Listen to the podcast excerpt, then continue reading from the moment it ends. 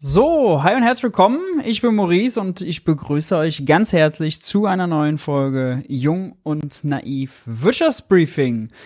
Die treuesten aller treuen Jung- und Naivhörer haben gerade wahrscheinlich drei Stunden Interview mit Mitya Bak über politische Identitäten und Narzissmus hinter sich. Über Narzissmus können wir nachher auch ein bisschen sprechen, denn, naja, da sind die politischen Akteure, auch die, über die wir heute sprechen werden, denke ich, nicht ganz von befreit. Ja.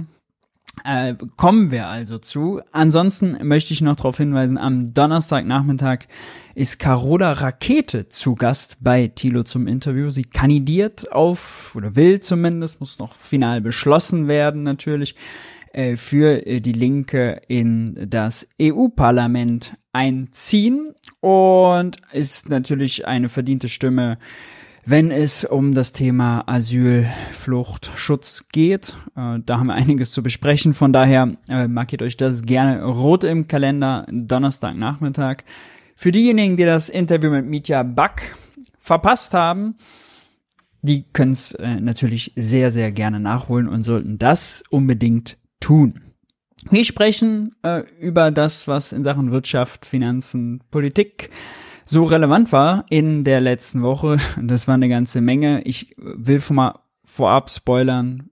Es gibt drei Bundestagsreden, die wurden in der letzten Woche gehalten.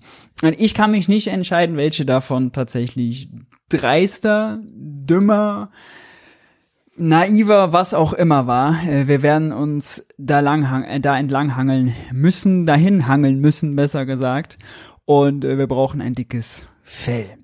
Bevor wir dazu aber kommen, lasst uns wie gewohnt einsteigen mit den Schlagzeilen der Woche. Und wir beginnen mit den guten Nachrichten. Und unsere guten Nachrichten sind nicht immer gute Nachrichten für alle Einzelunternehmen, denn hier ist beispielsweise Hapag Lloyd, großes Containerschiffunternehmen. Äh, die schiffen Container von einem Hafen an den nächsten und die haben während Corona richtig fette Gewinne gemacht, weil Containerschiffe, Platz in Containerschiffen plötzlich knapp wurde. Ökonomisches Gesetz, was knapp ist, wird teuer. Also sind die Frachtraten durch die Decke gegangen. Und das hat Hapag-Lloyd das Geschäft ihres Lebens beschert. Damit ist jetzt aber Schluss. Hapag-Lloyd Quartalsergebnis sackt um 96 Prozent ab. Im Vorjahresquartal haben sie noch einen EBIT von 5 Milliarden Euro eingefahren. Jetzt waren es nur noch 0,2. Der Umsatz ist eingebrochen, weil die Frachtraten eben von 15.000 auf unter 1.000 Dollar gefallen sind. Der Aktienkurs hat ein bisschen nachgegeben. Jetzt muss man sich allerdings nicht allzu Sorgen machen, denn ist jetzt nicht so, es klingt jetzt dramatischer als es ist. Ja. Das ist einfach nur ein Beleg dafür, wie gut wirklich das Jahr 22, äh, sorry, wie gut das Jahr 21 war. Denn äh, es ist immer noch eine Umsatzrendite von fünf Prozent, die die erzielen. Ja, ist jetzt nicht so, dass man äh, sich da groß Sorgen machen muss, dass das jetzt die Stadtärmsten sind.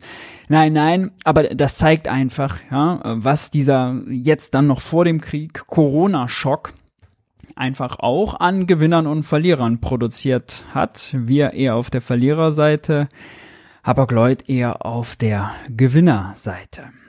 Dann gibt's noch eine Meldung von Olaf Scholz. Kampf gegen Wohnungsnot. Scholz will 20 neue Stadtteile bauen, und zwar wie in den 70er Jahren. Wir brauchen wahrscheinlich 20 neue Stadtteile in den meistgefragten Städten und Regionen, so wie in den 70ern, hat Olaf Scholz gesagt. Das Bauen auf der sogenannten grünen Wiese habe man in Ver in den vergangenen Jahren nicht gewollt, sei aber notwendig, sagte er mit Blick auf den steigenden Wohnungsbedarf. Deswegen müsse man umdenken in dieser Frage. Aha, interessant, ja. Nun stellt sich ja für uns die Frage, wenn Olaf Scholz das sagt, dass er das will, dann heißt das ja nicht, dass das so passiert. Olaf Scholz wollte auch letztes Jahr 400.000 neue Wohnungen bauen, davon 100.000 neue Sozialwohnungen.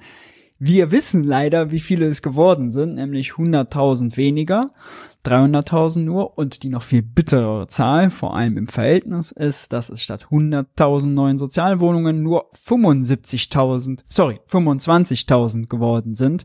Sprich, 75% Zielverfehlung, da sind mir die Zahlen durcheinander gerutscht. Das muss man sich mal vorstellen, ja.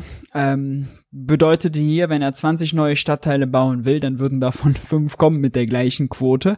Man muss dafür natürlich Geld ausgeben, ja, und man muss vor allem dafür viel Bauland ausweisen. Das ist gar nicht so einfach. Und diese Projekte haben auch nicht nur einen guten Ruf, aber was Hoffnung machen kann, ist, dass Scholz das eingesehen hat, dass es vielleicht dafür mehr Geld braucht er deutete an, dass die Bundesregierung noch mehr Geld für den so geförderten Wohnungsbau zur Verfügung stellen könnte.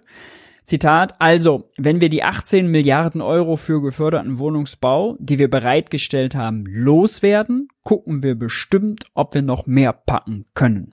Aber die Mittel müssten erstmal abfließen. 18 Milliarden klingt jetzt viel, äh, da will ich gleich mal äh, euch, also den Wind aus den Segeln nehmen, denn das sind natürlich 18 Milliarden über, ich meine, es sind fünf Jahre, ja, das heißt, es sind drei Milliarden, sechs Milliarden, sorry, sechs Milliarden äh, pro, drei Milliarden pro Jahr bei sechs Jahren. So, Mensch, die Mathematik. Oh. Also nicht wirklich viel pro Jahr, ja. Und äh, es recht keine Summe, mit denen sich hier 20 neue Stadtteile bauen lassen. Da muss man ganz andere Summen aufrufen. Nur, da könnte die Schuldenbremse in den Weg, äh, im, im Weg sein. Könnte, sage ich ganz explizit, denn man könnte sie auch umgehen. Es gibt die BIMA, die Bundesanstalt für Immobilienaufgaben, und wenn man der Eigenkapital geben würde, die würde die Stadtteile bauen oder da zumindest anfangen, Großteil da finanzieren, dann zählt das nicht als Ausgabe unter der Schuldenbremse, sondern als finanzielle Beteiligung, als Anlage. Ja. Und dann wäre da eine ganze Menge zu machen. Ich ahne nur, Christian Lindner hat da nicht so Lust drauf. Ne? Jedenfalls äh, neue Wege im Bereich Wohnen zu gehen, äh, sicherlich sinnvoll angesichts der Not, die da einfach herrscht. Noch eine gute Meldung. 18% mehr Fahrgäste durch das Deutschlandticket. Seit der Einführung des Deutschlandtickets ist die Zahl der Fahrgäste im Regionalverkehr um 18% gestiegen. Das ist doch eine gute Nachricht. Ja? Ähm, jeder zweite äh, hieß es hier, Fahrgast im DB Regio sei im Besitz eines Deutschland-Tickets. Das heißt, das Ticket wird nachgefragt, das Ticket ist ein Erfolg, man feiert sich mal wieder. Allein die Studierendenwerke, die warnen, dass nämlich keine, oftmals noch keine vernünftige Lösung mit dem äh, Semesterticket gefunden wurde. Ja, jetzt gibt's irgendwie beides parallel. Beim Semesterticket, das ist so ein solidarisches Konzept, das kann nur günstig sein, weil es dann jeder nimmt. Da wurde jetzt bei der Ministerpräsidentenkonferenz auch nicht vernünftig drüber gesprochen. Ja, die haben über vieles gesprochen, aber darüber leider nicht. Da gibt's keine Lösung für. Sozialticket wurde auch nicht drüber gesprochen. Das Einzige, was besprochen wurde, ist, dass es fürs nächste Jahr, falls Geld fehlen sollte, die Mittel aus 23, die übrig sind, dafür noch eingesetzt werden. Ab 24 weiß man nicht. Und die Verkehrsministerkonferenz soll doch bitte die zukünftige Finanzierung sicherstellen. Bis 24 kann man also sagen, ist erstmal alles gut. Zumindest soll es erstmal so bleiben. Ob das Deutschlandticket danach noch bei uns sein wird, ist schlicht ungewiss. Ja. Ist jetzt komplett unter Finanzierungsvorbehalt. Und wie immer, wenn man mal nicht weiter weiß, gerade in der Politik, gründet man einen Arbeitskreis, jetzt sind die Verkehrsminister da wieder am Zug, also dass man da auch keine vernünftige Lösung ist. Nochmal, es geht um Kleckerbeträge. Es geht wirklich im, im Vergleich um Kleckerbeträge. Der Bund jetzt da eine Milliarde mehr oder weniger gibt, ja, das ist bei 500 Milliarden, die er im Jahr ausgibt, ja, wo, wo soll das, wo soll das wehtun? Und es tut nur weh, weil man ja sowieso dann an der Schuldenbremse klemmt und klebt. Also völlig falsche Prioritäten. Jedenfalls äh, fordert das Studierendenwerk endlich eine bundesweite Lösung. Äh, selbstverständlich. Ohnehin ist es so, dass die Studierenden oftmals zu kurz kommen. Und da gab es ein sehr interessantes Video, was wir uns anschauen sollten. Olaf Scholz war nämlich zum Kanzlergespräch in Mannheim und da war ein aufgeweckter Studi, der einfach mal Olaf Scholz nach der, nach der Situation der Studierenden gefragt hat. Und Olaf Scholz hatte darauf eine sehr bemerkenswerte Antwort. Wir hören mal rein. Guten Abend, Herr Bundeskanzler. Mein Name ist Ramaphosa Gesell und ich studiere Politikwissenschaft an der Universität Mannheim. Und äh, wir hatten ja jetzt Corona, die Mietpreise sind explodiert, der Lebensunterhalt ist fast nicht zahlbar für einen Studenten, obwohl wir auch arbeiten gehen. Und da bleibt eigentlich nur noch übrig, BAföG zu nehmen, wo nur 11 Prozent der äh, Studenten überhaupt berechtigt dazu sind und was sie auch kürzen wollen mit der Bundesregierung. Und ähm, oder ein KfW-Kredit. Und da sind die Zinsen äh, in den letzten 18 Monaten von 3,7 Prozent auf knapp 9 Prozent gestiegen. Der KfW-Kredit, der von einer staatlichen Bank ist, die Sie kontrollieren könnten, auch den Zinssatz, ähm, könnte zu einer Schuldenfalle für viele Studenten werden. Was sagen Sie dazu und können Sie das nicht beeinflussen? alles, was hier vorgetragen wurde, das schon mal als Kommentar vorneweg, ist genau richtig, ist die Lebensrealität. BAföG für 11 Prozent der Studis, KfW-Studienkredite sind absurd teuer geworden, werden zur Schuldenfalle, weil der Zins variabel ist. Ja, selbst wenn man damals zu niedrigeren Zinsen den genommen hat, ist man heute mit den hohen Zinsen konfrontiert. Eine sehr gute Frage. Was hat unser Kanzler zu bieten? Na, also was die Fragen betrifft, will ich Ihnen gern was dazu sagen. Erstens, es plant niemand, das BAföG zu kürzen. Jedenfalls in der Regierung kenne ich keinen. Und äh, bin natürlich irritiert, wenn so ein Gerücht sich verbreitet und frage, wer war der Bösewicht, der das erzählt hat und auch noch wahrscheinlich im Netz irgendwo verbreitet. Aber den Plan gibt's nicht. Hihihi, irgendein Bösewicht, der das im Netz verbreitet hat. Und oh, da kann Papa Olaf mal für Gewissheit sorgen, nein, nein, den Plan gibt's nicht. Tatsächlich gab es, also die Sozialverbände haben sich lang und breit dazu geäußert, ja. Äh, es gab wochenlang Schlagzeilen dazu, dass das Budget im Bildungsministerium, harter Fakt, kann man jetzt reingucken in den Bundeshaushalt, in die Zahlen, gekürzt wird. Allerdings, und so würde sich dann rausreden, heißt das nicht, dass die Leistungen gekürzt werden. Ja? Ist eher so, weil weniger Leute BAföG in Anspruch genommen haben nach der BAföG-Reform als ursprünglich gedacht, kann der Bund da weniger Mittel in den Haushalt einstellen. Der Haushaltstitel wird also kleiner, das wird mit gekürzt gemeint. Die Leistungen aber nicht gekürzt. Insofern haben beide recht, aber die Antwort zeigt an dem Diskurs, so Bildungsbudget, BAföG, was ist mit den Studis, wie haben die das wahrgenommen, wie haben die Sozialverbände und die Studierendenwerke das wahrgenommen? Kein großes Interesse des Kanzlers. Das, äh, was aber stattfindet, ist etwas, das Sie mit der Zahl der Berechtigten beschrieben haben. Und dahinter steckt etwas, was mich auch ein wenig umtreibt. Die Zahl der Warum eigentlich nur ein wenig? Diejenigen, die BAföG bekommen, nimmt ab, obwohl wir schon mehrfach die Zahl der Berechtigten und die Einkommensgrenzen verbessert haben, so mehr das kriegen können. Aber jedes Mal, wenn wir die Sache verbessert haben, hat die Zahl trotzdem abgenommen. Und das kann man sogar in Mannheim an den Studierendenzahlen sehen und auch deutschlandweit. Leider ist es so, dass die Zahl derjenigen, die studieren, bei denen nicht wenigstens ein Elternteil Abitur hatte, also die Zahl, wo gar keine Abitur hatte oder niemand studiert hat, immer kleiner wird und die Zahl derjenigen, wo im Prinzip die Eltern schon Akademiker waren, immer größer wird. Das heißt, die kommen oft aus Elternhäusern, wo dann auch ganz ordentlich verdient wird. Und deshalb ist die Frage, die mich jetzt ganz unabhängig vom BAföG umtreibt, wie können wir nochmal eine große Entwicklung schaffen, dass äh, gewissermaßen Bildungsgerechtigkeit dazu beiträgt, dass auch ein Kind aus einem, mehr Kinder aus einem Elternhaus, wo kein Elternteil Abitur gemacht hat oder studiert hat, sagen, das will ich machen.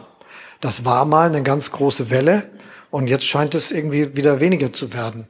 Ein bisschen was hat das damit zu tun, dass viele Eltern, die jetzt Akademiker sind, Kinder waren von Eltern, die keine waren. Und das hat ja stattgefunden. Aber es ist nicht die ganze Erklärung. Da ist etwas, was mit Gerechtigkeit zu tun hat, zu lösen. Äh, vielleicht hat es auch einfach mit den Einkommensgrenzen zu tun, Herr Kanzler. Ja, vielleicht hat es damit zu tun, dass wenn man ab 40.000 Euro schon Abschläge macht, Haushaltseinkommen, das einfach zu wenig ist, ja, dass man zu wenige damit erreicht, äh, dass viele, die anspruchsberechtigt sind, für die ist das zu bürokratisch, äh, das ist äh, zu lahm, viele sind sich unklar, wann bin ich berechtigt, wann nicht. Wenn ich berechtigt bin, auf was muss ich dann verzichten, äh, vielleicht auch, was muss ich erklären, ja. Ist ja auch mächtig die Hosen runterlassen, äh, damit der Staat äh, da irgendwie das auch gibt. Und ähm, dann ist es so, BAföG ist halt auch kein Vollzuschuss. Ne? Es ist immer noch ein Kredit. Je nachdem, wenn man ihn dann schnell zurückzahlen kann und so, dann ist das natürlich günstig und ein Teil ist ja dann auch Zuschuss, aber es ist trotzdem ein Kredit mit einem Kreditrisiko. Ja? Also wenn wir darum, davon sprechen, dass wir es als Vollzuschuss machen und dass wir die Einkommensgrenzen und die Freibeträge erhöhen, deutlich erhöhen äh, und dann wir das Problem weiterhin haben, dass die Leute sich in Anspruch nehmen, dann können wir diese Diskussion führen, die er hier anstrebt, ja. Aber ansonsten verbietet sich das. Ansonsten haben wir versucht, jetzt in der Corona-Krise den Studierenden zu helfen, zum Beispiel mit einer im Internet beantragbaren Zusatzleistung, was auch viele gemacht haben. Nicht alle. Opa erklärt den Studenten, dass es eine im Internet beantragbare Zusatzleistung gibt. Ja. Im Internet beantragbar. Mhm erstaunlicherweise, aber die allermeisten haben das gemacht. Leider hat es, weil Deutschland so ist, wie es ist, mit der Entwicklung der digitalen Handlungsmöglichkeit etwas gedauert. Weil Deutschland so ist, wie es ist. Ja, ist ja nicht so, als spricht da gerade irgendwie Deutschlands oberstes Regierungsmitglied, der vorher Finanzminister war, der vorher, also der quasi permanent seit 20 Jahren, zwei Jahrzehnten irgendwo mindestens eine sehr mächtige Position hat, wenn auch nicht direkt Ministerposten, ja, der schiebt das einfach mal auf das Land. Ja, dass Deutschland so mies digitalisiert ist, liegt einfach an Deutschland. Äh, liegt nicht an Regierungen, nein, nein, liegt an Deutschland. Das ist eine kleine Untertreibung. Aber als es dann fertig war, hat super funktioniert. Und sogar ausgehalten, dass in wenigen Minuten hat so super funktioniert, dass also äh, viele Wochen lang warten mussten und ja so super funktioniert, dass die Antragsquote, wir hatten es in einer der ähm, Regierungspressekonferenzen, ich lehne mich jetzt mal aus dem Fenster, es waren, glaube ich, 60, 70 Prozent ja, derjenigen, die denen es zusteht, von denen die es dann am Ende beantragt und bekommen haben. Ja. 100 Prozent sollte das Optimum sein. Ganz viele das beantragt haben und dann automatisch die Auszahlung bekommen haben. Und wir haben was gemacht in Bezug auf äh, Mittel zum Heizungszuschuss, den es einmal gegeben hat für Studierende. Warum BAföG und KfW-Studienkredite, wenn es einmalig 200 Euro Heizzuschuss gab? Ja, also bitte. Und wir haben in der, als die Preise so komplett explodiert waren und wir haben natürlich jetzt auch diesen Kredit, dessen aktuelle Höhe mir nicht bekannt ist. Die Zahl, die Sie mir da gesagt haben, äh, irritiert mich auch. Ich guck mal, ob es so ist. Und wenn es so ist, werde ich mich dem Thema mal widmen. Es ist der 2. November. Ja. Äh, Im Oktober hat die KfW mit großer Pressemitteilung und so weiter den Zins das letzte Mal angehoben. Der war schon vorher acht, dann ist es endgültig auf neun Prozent gegangen. Seit Monaten warnen Verbraucherschützer, Studierendenwerke und, und, und. Die Koalition die schreibt sich irgendwie auf die Fahne für Bildungsgerechtigkeit und Aufstiegschancen und Aufstiegsversprechen und Fortschritt, Fortschritt zu stehen. Und dem Kanzler ist nicht bewusst, ja, in einer, in einer alternden Gesellschaft, wo immer weniger Junge, immer mehr Alte auch finanzieren müssen in Zukunft, ist dem Kanzler nicht bewusst, dass der Kreditzins der staatlichen Förderbank, den Hunderttausende Studenten haben, genommen, in Anspruch genommen haben, 260, 70.000 sind es. Ja. Nicht, dass der so krass gestiegen ist. Meinetwegen kann er die Nachkommastelle nicht wissen. Geschenkt. Aber die Größenordnung und die Logik, dass er nämlich abhängig ist vom Leitzins und dass wenn der Leitzins von 0 auf 4,5 Prozent hochgejatzt wird, dass auch die Studis da eben einen variablen Kreditzins haben, der dann auch um 4,5 Prozent nach oben geht.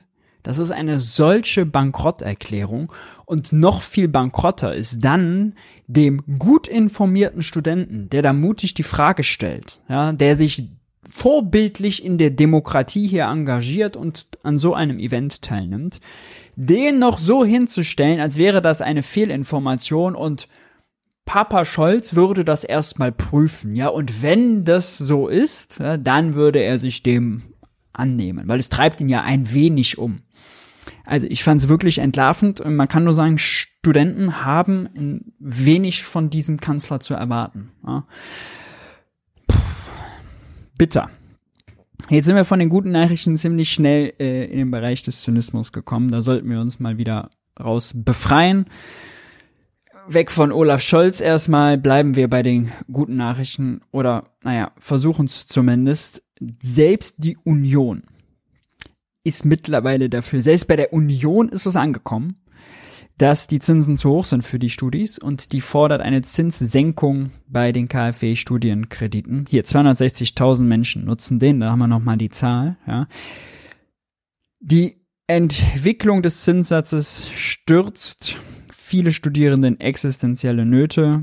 Die Union, die sonst immer son bei Preiseingriffen, oh Gott, ja, ist doch Planwirtschaft und so auch ziemlich schnell schreit, die ist plötzlich dafür, hier den Zins zu deckeln und dort einzugreifen. Ja, überholt den Kanzler, den Respektkanzler links.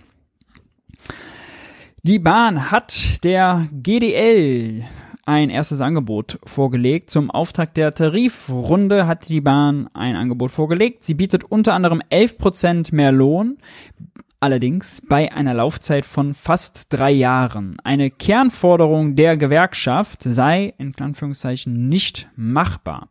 Die GDL, vertreten von kennen ihn alle, Klaus Wieselski, war übrigens vor gar nicht allzu langer Zeit zu Gast bei Junge Naiv im Interview bei Tilo. Das ist unbedingt hörenswert. Hört euch das gerne an.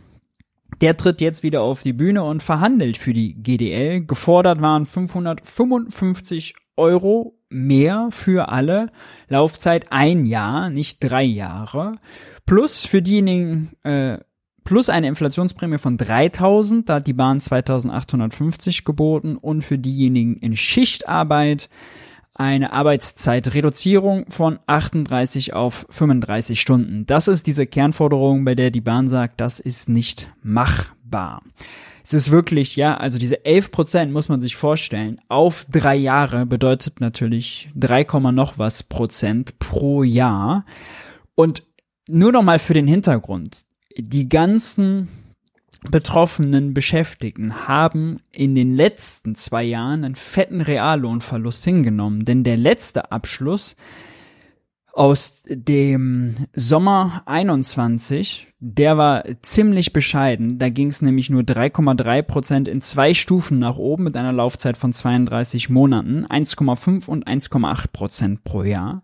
Während wir aber Preissteigerungen hatten Allein bei den Lebensmitteln sind es, wenn man jetzt die Indexwerte nebeneinander legen würde, 25 Prozent oder so. Ja, während die 1,8 Prozent oder dann 1,5 Prozent, vielleicht, wenn wir es zusammenrechnen, kommt von den Zeitrahmen nicht ganz hin, nehmen wir die drei Prozent mehr haben, ja, mehr bekommen haben. Dieser Tarif ist komplett entwertet worden, weil, kann man jetzt nicht unbedingt der GDL anlasten, natürlich auch die Preise sich so entwickelt haben, wie man es nicht hätte erwarten können, weil der Krieg, würde ich sagen, im September 2021 jetzt nicht unbedingt eins zu eins planbar und vorhersehbar war. Und deswegen sind natürlich diese Forderungen gerechtfertigt. Ja, da gibt es einiges aufzuholen. Äh, und überhaupt ist es ja so, dass Jobs bei der Bahn absolute Zukunftsjobs sind. Die Bahn ist unpünktlich, die muss ausgebaut werden. Es gibt chronischen Personalmangel.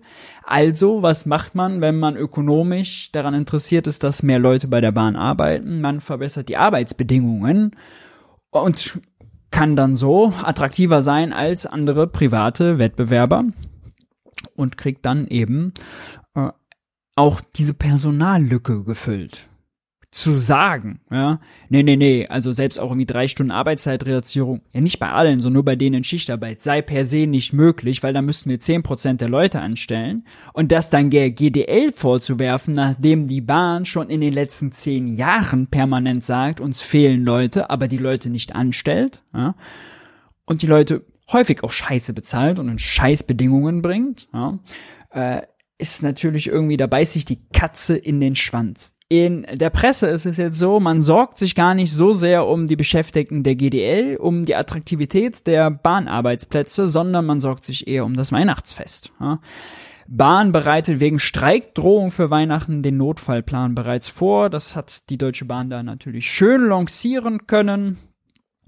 Streikdrohungen der GDL, äh, Warnstreiks, äh, haben sie äh, angekündigt. Es soll bald auch eine Urabstimmung schon gemacht werden, um gegebenenfalls weitergehende Streiks dann durchführen zu können. Man ist besorgt, dass das die Weihnachtstage treffen könnte. Klaus Wieselski als der Weihnachtsvermieser. Ja, das ist die Kampagne, die kommen wird. Kann man jetzt die Uhr nachstellen.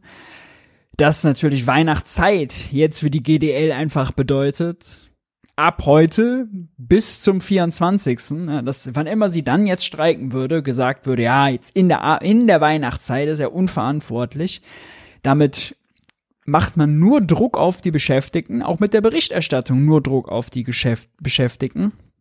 Und nicht, nie in, in keinem dieser Artikel steht ja irgendwie äh, Weihnachten in Gefahr, weil die Bahn knausert. Ja? Weihnachten in Gefahr, weil der Bahnvorstand, weiß nicht, zwei Millionen mit Bonus verdient hat, aber den Leuten nicht einen Inflationsausgleich gönnt, äh, die bei ihm arbeiten. Ja, diese, diese Schlagzeilen gibt es ja dann nicht. Die wären aber sachlich genauso richtig. Und übrigens steht auch in vielen Artikeln, man muss mal genau darauf achten, bei diesen 11% mehr Lohn, ja, steht die Laufzeit von drei Jahren nicht immer mit dabei. Ja, das muss man sich dann erst selbst zusammenpuzzeln. Und vor allem 11% versus 555 Euro für jeden. Das können wir gar nicht auch als Nachrichtenkonsumenten einschätzen. Ja, wie viel sind denn jetzt diese 11 Prozent, selbst wenn man sie auf ein Jahr rechnet, ja, wie viel wären die denn von diesen 555? Und jetzt ist natürlich 555 ist äh, eine Forderung, die vor allem Leuten, die dann weniger verdienen, weil es ein absoluter Betrag ist, mehr bringt. Haben wir jetzt schon im öffentlichen Dienst gesehen, haben wir schon bei der Post gesehen, das ist gut, weil zwischen Topverdienern in innerhalb des Betriebs und Geringverdienern ein bisschen umverteilt äh, wird, beziehungsweise die Schere geschlossen. Das ist gut. Ja. Gerade die, die kleine Gehälter haben, sind ja auch noch stärker von der Inflation betroffen gewesen, weil sie weniger Ersparnisse hatten. Nur ohne die Zahlen können wir es gar nicht richtig einschätzen. Ja, wir stochern im Nebel und äh, das Einzige, was uns bleibt, was uns die Nachrichtenlandschaft bietet als Ausweg für unseren Frust ist, dass wir schon mal jetzt sauer sind auf Klaus Wieselski, weil er uns das Weihnachtsfest vermiesen könnte. Ja. Bitter. Es gibt auch eine gute Meldung. Ähm, trotzdem, die Stromsteuer soll für Unternehmen deutlich sinken nach monatelangem Hickhack. Hat die Ampel sich geeinigt auf ein Strompreispaket. Robert Habeck wollte den Brückenstrompreis beziehungsweise den Industriestrompreis, also quasi sowas wie wir als Preisbremse für die Verbraucher hatten, für die Industrie, dass er für 80 Prozent des Verbrauchs nie mehr als 6 Cent die Kilowattstunde beträgt. Jetzt machen die was anderes. Und da hat sich die FDP mal wieder durchgesetzt. Robert Habeck verkauft das jetzt zwar als, ja, das ist schon gut, das hilft ja auch, aber ich glaube ehrlicherweise, so zufrieden kann er damit nicht sein. Was passiert? Die Stromsteuer wird aufs europäische Mindestmaß gesenkt. Bedeutet von 2 Cent die Kilowattstunde ungefähr auf 0,05 Cent die Kilowattstunde. Warum man da diesen Mindestwert hat und ich sage, komm, den schenken wir uns auch noch für den ganzen Bürokratieaufwand, äh, egal. Ja, die wird auf jeden Fall gesenkt, bedeutet 2 Cent, bisschen weniger als 2 Cent Entlastung pro Kilowattstunde. Für alle produzierenden Unternehmen. Also nicht nur wie Robert Habeck wollte, ja, für die wirklich energieintensiven, sondern alle, die produzieren. Und da gibt's aber schon einen Haken, denn weil ja vorher die Energieintensiven die Stromsteuer de facto eh schon nicht gezahlt haben, weil sie hatten ja den Spitzenlastausgleich, über den sie einen Teil der Strom- und Energiesteuer sich erstatten lassen konnten, bringt das für die jetzt wirklich erstmal nicht so viel. Ja. Was aber für die Energieintensiven dabei ist, ist die sogenannte Strompreiskompensation.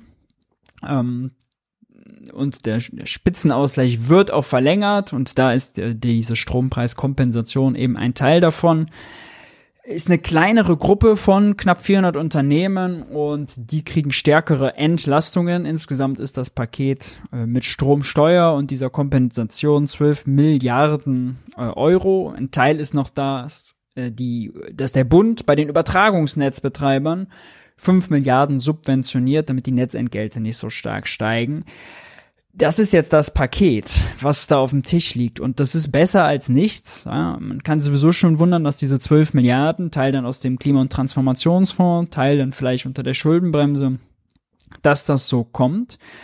Allerdings fehlt da eine ganze Menge. Zum einen haben wir nicht diesen Fixbetrag von den 6 Cent, die Habeck wollte, oder 4 Cent, die Scholz mal während dem Wahlkampf gefordert hat, hat er dann später vergessen, pro Kilowattstunde.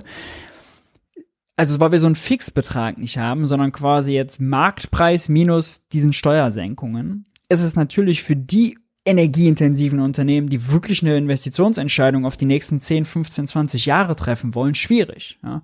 Die wissen jetzt, für zwei Jahre ist die Stromsteuer gesenkt, die sie vorher eh schon nicht gezahlt haben. Übrigens, ab 26 steht es schon wieder unter Finanzierungsvorbehalt, also mal gucken. Aber so ein Höchstpreis hätte den mal einen richtigen, ja, so einen richtigen Anker gesetzt, ja, mal gezeigt, okay, damit könnt ihr rechnen, damit könnt ihr planen. Das gibt's jetzt bei diesem Strompreispaket nicht. Das ist ein Nachteil. Und der zweite Nachteil ist, dass das Paket natürlich für andere produzierende Unternehmen keinen Anreiz bietet oder keinen großen Anreiz bietet, explizit erneuerbar erzeugten Strom einzukaufen. Das gibt's nicht. Es gibt kein Bekenntnis zum Standort. Es gibt keine Tariftreue. Das sind zwei Sachen, die Robert Habeck insbesondere beim Industriestrompreis haben wollte. Ja, also die kriegen die Zusage, diese Subvention nur, wenn sie gleichzeitig zugestehen, dass sie klimaneutral werden wollen, dass sie tariftreu sind und dass sie eben am Standort bleiben und nicht abkassieren und dann ein Jahr später abwandern. Von daher, also äh, das, was wir jetzt haben, belohnt nicht Zukunftsinvestitionen und bestraft auch keine Versäumnisse es ist deutlich schlechter als der Industriestrompreis, wie Robert Habeck ihn sich ausgedacht hat. Trotzdem ist es besser als nichts. Ne? Gemischt, gemischte Reaktion, würde ich sagen. Dann gab es das Treffen der Ministerpräsidenten oh, der Länder und der Bundesregierung. Das haben wir letzte Woche, weil die ja bis tief in die Nacht verhandelt haben. Ich glaube zwei Uhr, halb drei haben wir es in der letzten Show, als Martina Linatas zu Gast war, nicht mehr hinbekommen, das mit zu behandeln. Deswegen müssen wir es jetzt behandeln. Und spätestens jetzt würde ich sagen, sind die guten Nachrichten wirklich vorbei. Wir machen einen Cut, ab jetzt wird's zynisch. Denn was hier beschlossen wurde, ist wirklich bitter. Äh, was wurde beschlossen? Wir gucken mal kurz auf die Details. Vieles ist ja jetzt auch schon bekannt. Wir sind eine Woche zu spät. Also, äh, Asylverfahren sollen beschleunigt werden. Das ist soweit erstmal ein Lippenbekenntnis, ja, da schiebt man das dann alles auf die Richter, die das dann äh, alles schnell machen sollen. Die Realität ist, heute dauert es im Schnitt sieben Monate und es kommt von Land zu Land an. Brandenburg ist man, glaube ich, weit über zwei Jahre sogar im Schnitt, wie so ein, wie lange so ein Verfahren dauert. Kommt natürlich darauf an, wie kompliziert das ist, woher die Leute kommen, was da für ein Zustand ist und und und. Lippenbekenntnis, wir wollen das schneller machen, okay, schön und gut. Schnell Klarheit zu haben, ist doch gut. Ne? Im Regelfall sechs Monate. Gut. Kosten für die Versorgung von Flüchtlingen, und da kommen wir jetzt schon äh, langsam zu den bitteren Nachrichten. Die bestehende Flüchtlingspauschale des Bundes soll ab nächstem Jahr zu einer Zahl von der Zahl, soll zu einem atmenden System werden, eine Pro-Kopf-Pauschale. 7500 Euro pro Jahr zahlt der Bund ab 2024 pro aufgenommenen Flüchtling an die Kommune. Und das klingt jetzt erstmal viel, ja. 7500 Euro pro Kopf. Ui. Das ist aber nicht viel. Und ich weiß auch, warum Olaf Scholz eine Jahreszahl genommen hat. Weil wenn er eine Monatszahl genommen hat, dann wäre die kleiner gewesen als das, was Angela Merkel 2016 beschlossen hat. Damals gab es schon mal so eine Pro-Kopf-Pauschale, die lag bei 670 Euro im Monat. Ihr könnt mal 7500 durch 12 teilen, dann seht ihr, das, was da rauskommt, ist kleiner. Oder wir nehmen das von Angela Merkel, diese 670 mal 12, sind aber 8040. Das waren aber 8040 Euro im Jahr zu einer Zeit, als das Preisniveau auch noch viel niedriger war. Ja, 2016 ich habe jetzt die Indexwerte nicht verglichen, aber da werden die Nahrungsmittel, wir wissen, die sind jetzt 30 Prozent teurer als 2020. Wenn man da nochmal ein bisschen zurückgeht, wir hatten wenig Inflation, sind die vielleicht 40 Prozent teurer, ja. Aber die Flüchtlingspauschale fällt kleiner aus. Olaf Scholz fällt bei der Flüchtlingspauschale hinter Angela Merkel zurück. Ja.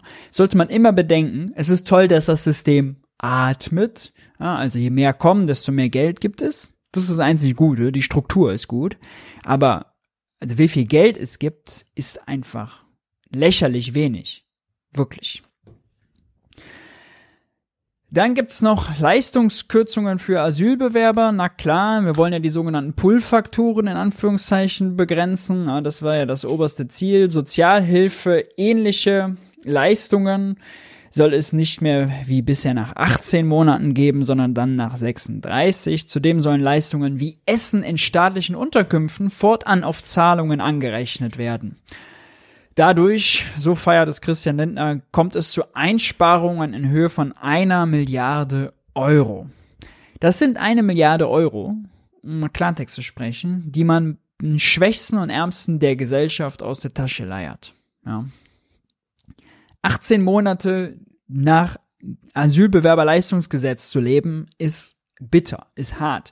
Das ist weniger als Bürgergeld. Und wir wissen schon, Bürgergeld reicht schon nicht, um vernünftig klarzukommen. Ja? Bedeutet, wenn das jetzt erst nach 36 statt nach 18 Monaten, das bedeutet länger Gelder nach Asylbewerberleistungsgesetz. Und das bedeutet nun mal einfach weniger Geld. Das ist einfach schmerzhaft, ja. Und zu glauben, jetzt auch mit so einer technokratischen Änderung, selbst wenn man meinte, Pull-Faktoren wären total das Ding, kommen wir gleich noch zu, zu meinen, dass die Leute sich nicht auf den Weg machen, weil man nach 18 Monaten irgendwie 100 Euro, nicht 100 Euro mehr bekommt, sondern darauf 36 Minuten warten muss. Was ist das für eine zynische Vorstellung? Ne? Es ist einfach ein Sparprogramm auf Kosten der Allerärmsten. Dann soll noch die Bezahlkarte statt das Bargeld eingeführt werden. Bund und Länder wollen für Geflüchtete Bar Bezahlkarten einführen, mit denen sie Güter des täglichen Bedarfs bargeldlos einkaufen können. Dies würde Möglichkeiten für Asyl Asylbewerber einschränken, Geld zurück in ihre Heimatländer zu überweisen, was teils als Anreiz zur Flucht nach Deutschland gesehen wird. Damit wollen wir also diesen Sozialbetrug irgendwie verhindern. Ja, es, wir sprechen hier über ein paar Millionen Euro, die arme Menschen in Deutschland an arme Menschen im Rest der Welt überweisen aus purer Not und sich das von ihrem Geld, was schon zu wenig ist, um in Deutschland klarzukommen, noch aus den Rippen schneiden. Ja? Über die sprechen wir.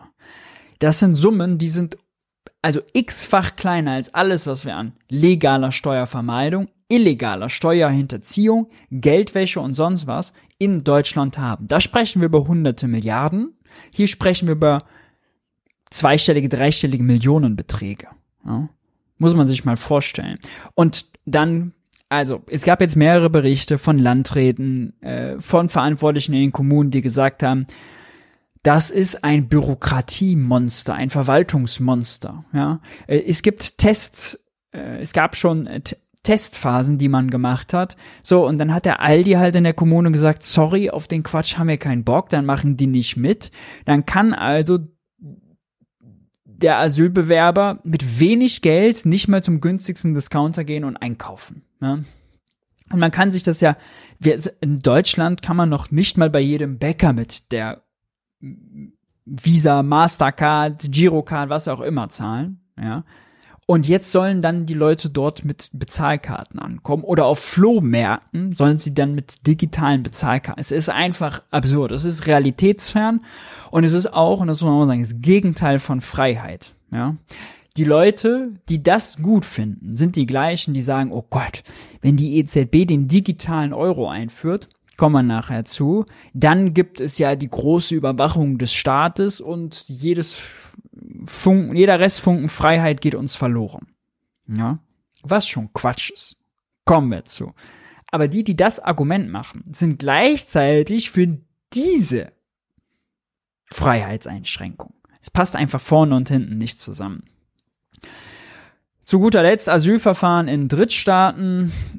Ja, also Ruanda-Modell ist da das Stichwort. Bisher nichts Konkretes. Mehr Abschiebungen durch Migrations- Abkommen, da sehen wir schon, wie schwer das ist. Scholz, wir hatten es letzte Woche, war in Nigeria, hat denen toll erklärt, ja, wir wollen euch gerne die Leute, die wir nicht haben wollen, zurückgeben. Das klappt ja bisher nicht so gut und eure gut ausgebildeten bekommen und dann wandern die gut ausgebildeten Studenten und haben gesagt, puh, Olaf Scholz, also ehrlicherweise Interesse gar nicht so groß. Und auch die nigerianische Regierung hat dann gesagt, boah, wissen wir jetzt auch nicht, ja, ihr kürzt uns ja sogar Entwicklungshilfe sehe nicht, wo da der Deal für uns sein sollte. Von daher auch, das wird nicht viel bringen. Grenzkontrollen, stationäre Grenzkontrollen, die man eingerichtet hat, sollen länger bleiben. Und zu den Grenzkontrollen haben wir auch noch was äh, Spannendes mit dabei, nämlich hier klagt die Gewerkschaft der Polizei über teils schlechte Arbeitsbedingungen für die Bundespolizisten, die das durchführen müssen. Seit Montagabend gibt's Grenz gibt es an den Grenzen zu Polen und Tschechien stationäre Kontrollen, hieß es damals. Bundespolizisten sind dort schon länger im Einsatz. Die Gewerkschaft der Polizei beklagt erneut die schlechten Bedingungen. So müssten die Beamten ohne Wetterschutz, ohne Pausenräume, ohne Toiletten und ohne leistungsstarke Medieninfrastruktur arbeiten. Ja. Also, äh, absurd und selbst die Wirtschaft findet diese Kontrollen, diese Grenzkontrollen da nicht besonders sinnvoll, denn die ganzen Spediteure und Pendler, die da zur Arbeit wollen oder Produkte liefern wollen, die werden dadurch aufgehalten und die haben da kein Bock drauf. Wir haben in der Pressekonferenz zuletzt äh, wurde danach gefragt, wie denn die Wirkung ist, und dann konnten sie das nicht aufschlüsseln, wie viele denn jetzt tatsächlich durch die stationären Kontrollen, äh, äh wie soll man sagen, äh, empfangen wurden, äh, sage ich mal in Anführungszeichen, äh, und wie viele eben durch normale Kontrollen. Also der Effekt dieser Maßnahmen, äh, der ist ziemlich unklar. Es hat aber große Kosten.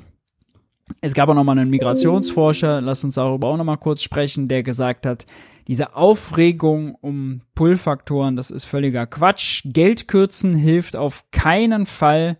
Ja, ähm, können die Kürzungen irreguläre Migration tatsächlich begrenzen? Wir haben es letzte Woche schon, der Begriff ist auch Hirntod. Irreguläre Migration ist jeder, der übers Mittelmeer schwimmt, hier ankommt und dann aber äh, zu de an dem Zeitpunkt, wo er einen Asylantrag stellt, der ihm nun mal zusteht, ist er dann plötzlich regulärer, ja? Also wir sagen, irreguläre wollen wir begrenzen, sagen wir wollen nicht, dass die Leute einfach hier ankommen und dann ihr Recht warm nehmen. Es klingt immer so nach illegal, ja, aber es ist, die Illegalen sind die, die dann nicht Asyl beantragen und einfach ohne Papiere in Deutschland leben. Und wer ohne Papiere in Deutschland lebt, auch das wissen wir, das ist auch kein vernünftiges Leben, weil man nicht vernünftig wohnen, nicht vernünftig arbeiten, nicht vernünftig zum äh, Arzt und sonst was gehen kann. Ne? Aber gut, äh, er antwortet auf keinen Fall, ja, würde das das äh, also begrenzen oder würde das helfen. In dem Rahmen, in dem wir kürzen könnten, sind Sozialleistungen kein Pull-Faktor, abgesehen von der Frage der Humanität, dem Grundgesetz und der Genfer Flüchtlingskonvention. Denn würden Asylsuchende hier die Leistung gekürzt, stünden dem Ökonomen zufolge schnell ein neues Problem im Raum. Wie würden sie sich dann versorgen? Pull-Faktor geht auf Friedrich Merz zurück, ja, Sozialleistung auf Null, wie Lindner und Buschmann zuletzt mal naja, laut gedacht haben, hält er für keine geeignete Lösung. Ähm, in Italien wurde das gemacht. Dort äh, gibt das, äh, hat es keine Effekte. Ja, und warum? Vielleicht nochmal hier, Migrationsdebatte dreht sich um nebensächliche Fragen, bemängelt der Experte. Es bleibt schwierig, der Öffentlichkeit die komplexen Ursachen und Wirkungen von Migration und die Einflussmöglichkeiten der Politik zu vermitteln. Die öffentliche Debatte dominieren seiner Ansicht nach eher nebensächliche Fragen. Bezahlkarten, Fragezeichen, weiß nicht, wofür das gut sein soll. Er gibt zu bedenken, dass es bislang offenbar kein geeignetes Kartensystem gibt und dass die Behörden, die das System umsetzen müssen, es für unpraktikabel halten. Ich weiß auch nicht, sagt er, wofür das gut sein soll, außer es wäre eine Vereinfachung für die Beteiligten, aber das ist jedenfalls nicht das Anliegen der Befürworter. So der äh, Experte Matthias Lücke vom Kieler Institut für Weltwirtschaft. Wahrlich kein linkes Institut, sondern ein streng neoliberales Institut. Ja, und selbst die, muss man sagen, halten nichts davon. Keine barmherzigen Samariter, aber sagen einfach, die Debatte ist falsch geführt. Ein letzter Punkt dazu. Es hilft, mal sich anzuschauen, wenn wir denn darüber sprechen, wer herkommt, in welchem Alter die denn eigentlich sind. Ja, wenn, wenn wir über Sozialbetrug und keine Ahnung was sprechen und Gott, ja. Also, wir schauen es uns mal an. 2023 sind die Hälfte, 26 Prozent jünger als 15, 25 Prozent jünger als, 4, als 25, älter als 18. Bedeutet, rund die Hälfte derer, der hier ankommen, sind im Kita, Schul, oder Berufsschulstudiumsfähigen Alter. Ja, die Hälfte derer, der hier ankommt. Und die treffen auf ein kaputt gesperrtes, überlastetes Bildungssystem mit mangelnden Kita-Plätzen, mit mangelnden Lehrern, mit, oh Gott, bis zur absoluten Bodenlosigkeit kaputt gesparten Berufsschulen. Ja. Das sind die Probleme, über die wir reden müssen. Und, und das ist ein Punkt, den hat Marcel Fratscher auch nochmal stark gemacht wenn man nur über die paar tausend spricht, die irgendwie dann doch abgeschoben werden sollen, 19.000, die da jetzt rechtmäßig eben sein sollten, und diesen 3,3 Millionen, die insgesamt hier sind, ja, wovon die Hälfte nochmal in Kita, Schule, Berufsschule, Uni und so weiter gehen könnte, denen die Integration schwer macht, das Ankommen schwer macht, das Leben schwer macht, dann ist das einfach eine absurde Debatte und dann kommt da nur Unfug bei raus. Ja. Dieser Asylgipfel war also wirklich ein Gipfel der Scheinheiligkeiten und Nebensächlichkeiten. Kein einziges echtes Problem wird dadurch gelöst. Nicht mal diese läppische Finanzierungsfrage der Kommunen konnten sie vernünftig lösen. Selbst da bleibt Olaf Scholz hinter Angela Merkel zurück. In Klammern peinlich. Es ist zum Verzweifeln. Es ist wirklich zum Verzweifeln. Wir wechseln das Thema. Wir müssen über den Haushalt sprechen, denn der Haushalt, der kommt bald zurück und soll endgültig beschlossen werden. Bei der ARD hat man sich gedacht, in der Finanzredaktion, machen wir doch mal einen tollen Erklärartikel dazu. Kredite in der Inflation lohnt sich das Schulden machen. Und erst geht's darum, ja, lohnt sich jetzt das private Schulden machen noch, wenn man jetzt ein Häusle kauft, das ist natürlich bitter. Es gibt immer mehr Deutsche, die überschuldet sind, ja, und ah, und überhaupt. Und dann kommt man natürlich vom Otto Normalverbraucher auch auf den Staat zu sprechen. Ist ja klar. Auch viele Staaten, lernen wir dann, sind hoch verschuldet und manche Defizite steigen immer schneller. Immer schneller steigen bedeutete übrigens exponentiell. Ja, bin ich mal gespannt, wo sie das uns zeigen wollen, dass die Defizite exponentiell wachsen, also von 1,5 zu 3 zu 4,5 zu was? Dann 8, 12? Ja, gibt es kaum, sehen wir kaum. Reiner Populismus.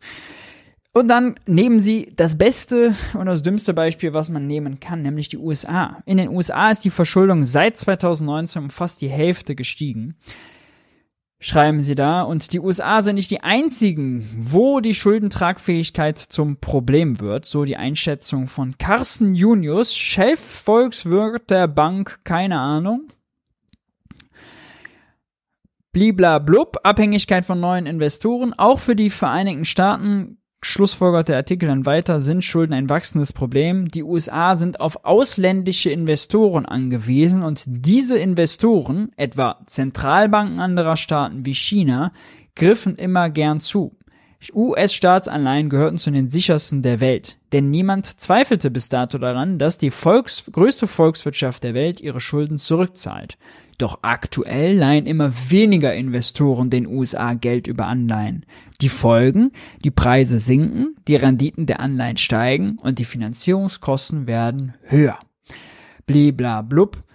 Als Besitzer der Weltleitwährung äh, Dollar könnten die USA nun mehr Geld drucken und diese Entwicklung aufhalten. Doch das würde vor allem eines bedeuten. Mehr Inflation. Also genau das Phänomen, das gerade bekämpft wird.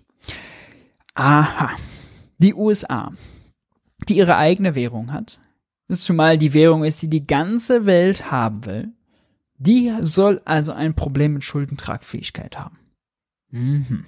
Wir wissen, die USA hat jetzt, um aus der Krise zu kommen, deutlich höhere Entlastungsprogramme gemacht.